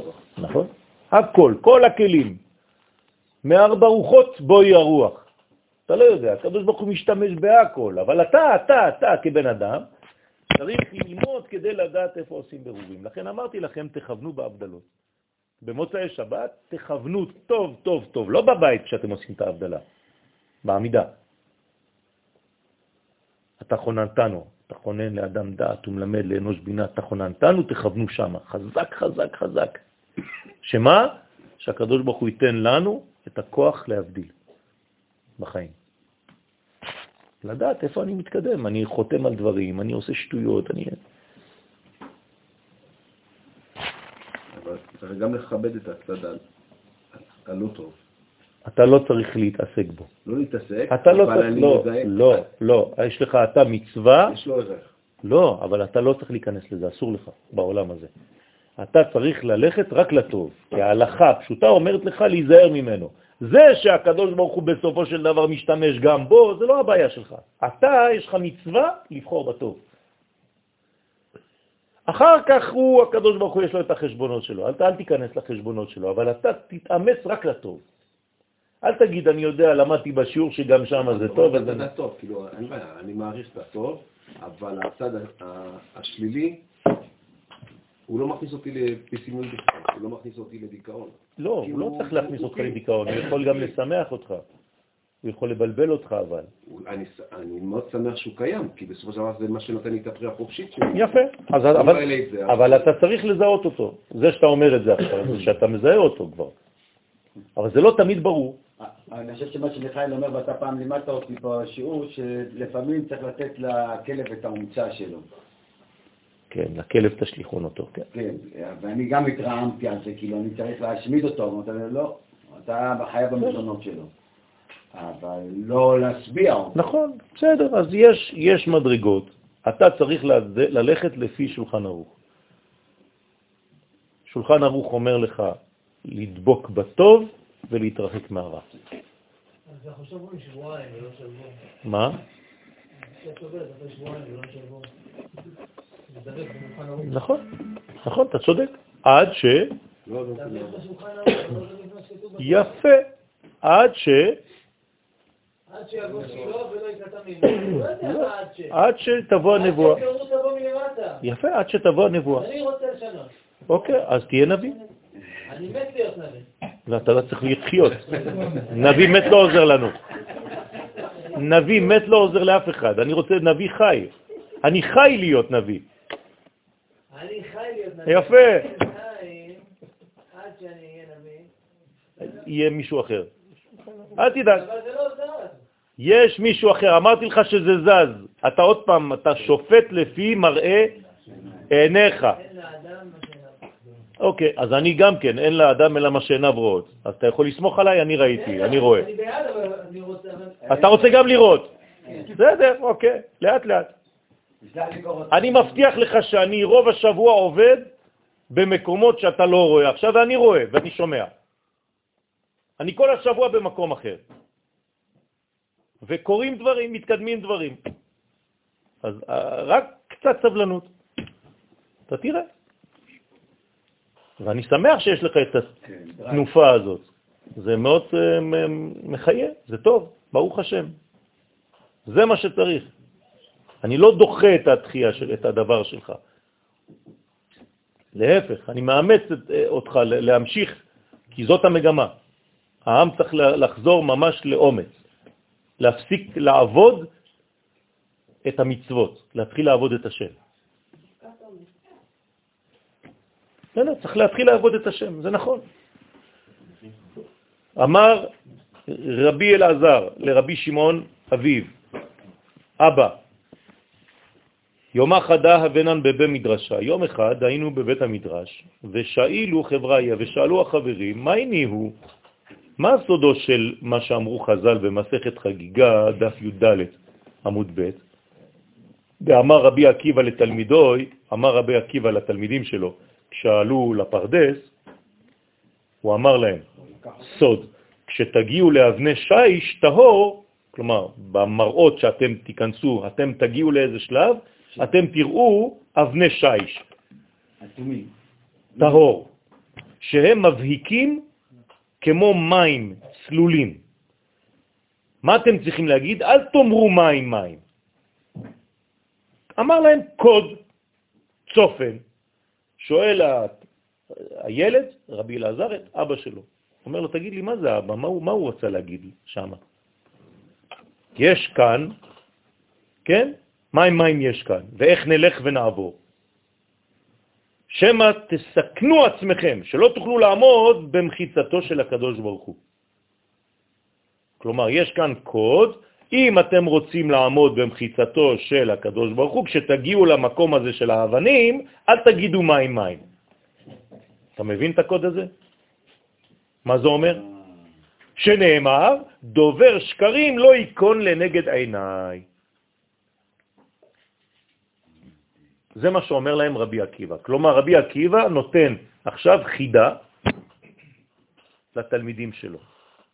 ואומר להם, אני יודע שעכשיו אתם הולכים להיכנס לפרדס, כי הוא מלמד אותם קבלה, אז כשתגיעו לשלב כזה בראייה הפנימית שלכם, אתם תראו אבנים של שיש, אל תגידו שזה מים מים.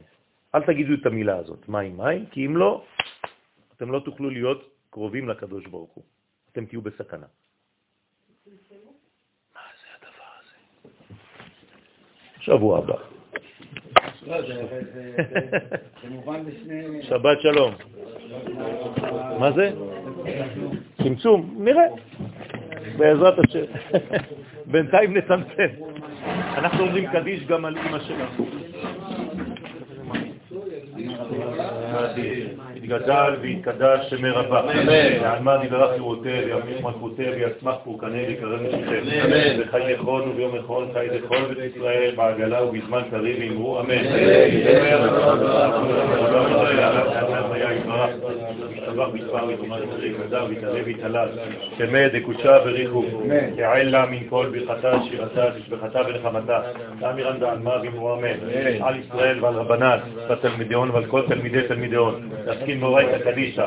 די בהתרא דל ודי בכל אתר ואתר. ידע לו להון וכל מבחינת חיסא וחכמים מכל דם ולרם ולשם היה והרעה ואמרו אמן. יהא של אמר רבה משם היה. חיים וצבא וישועה מלחמה ושזבה ורפואה וגאולה וסליחה וכפרה ורווח והצלה. לנו כל עמו ישראל ואמרו אמן. עושה שלום במרומיו וברחמיו יעשה שלום עלינו על כל עמו ישראל ואמרו אמן.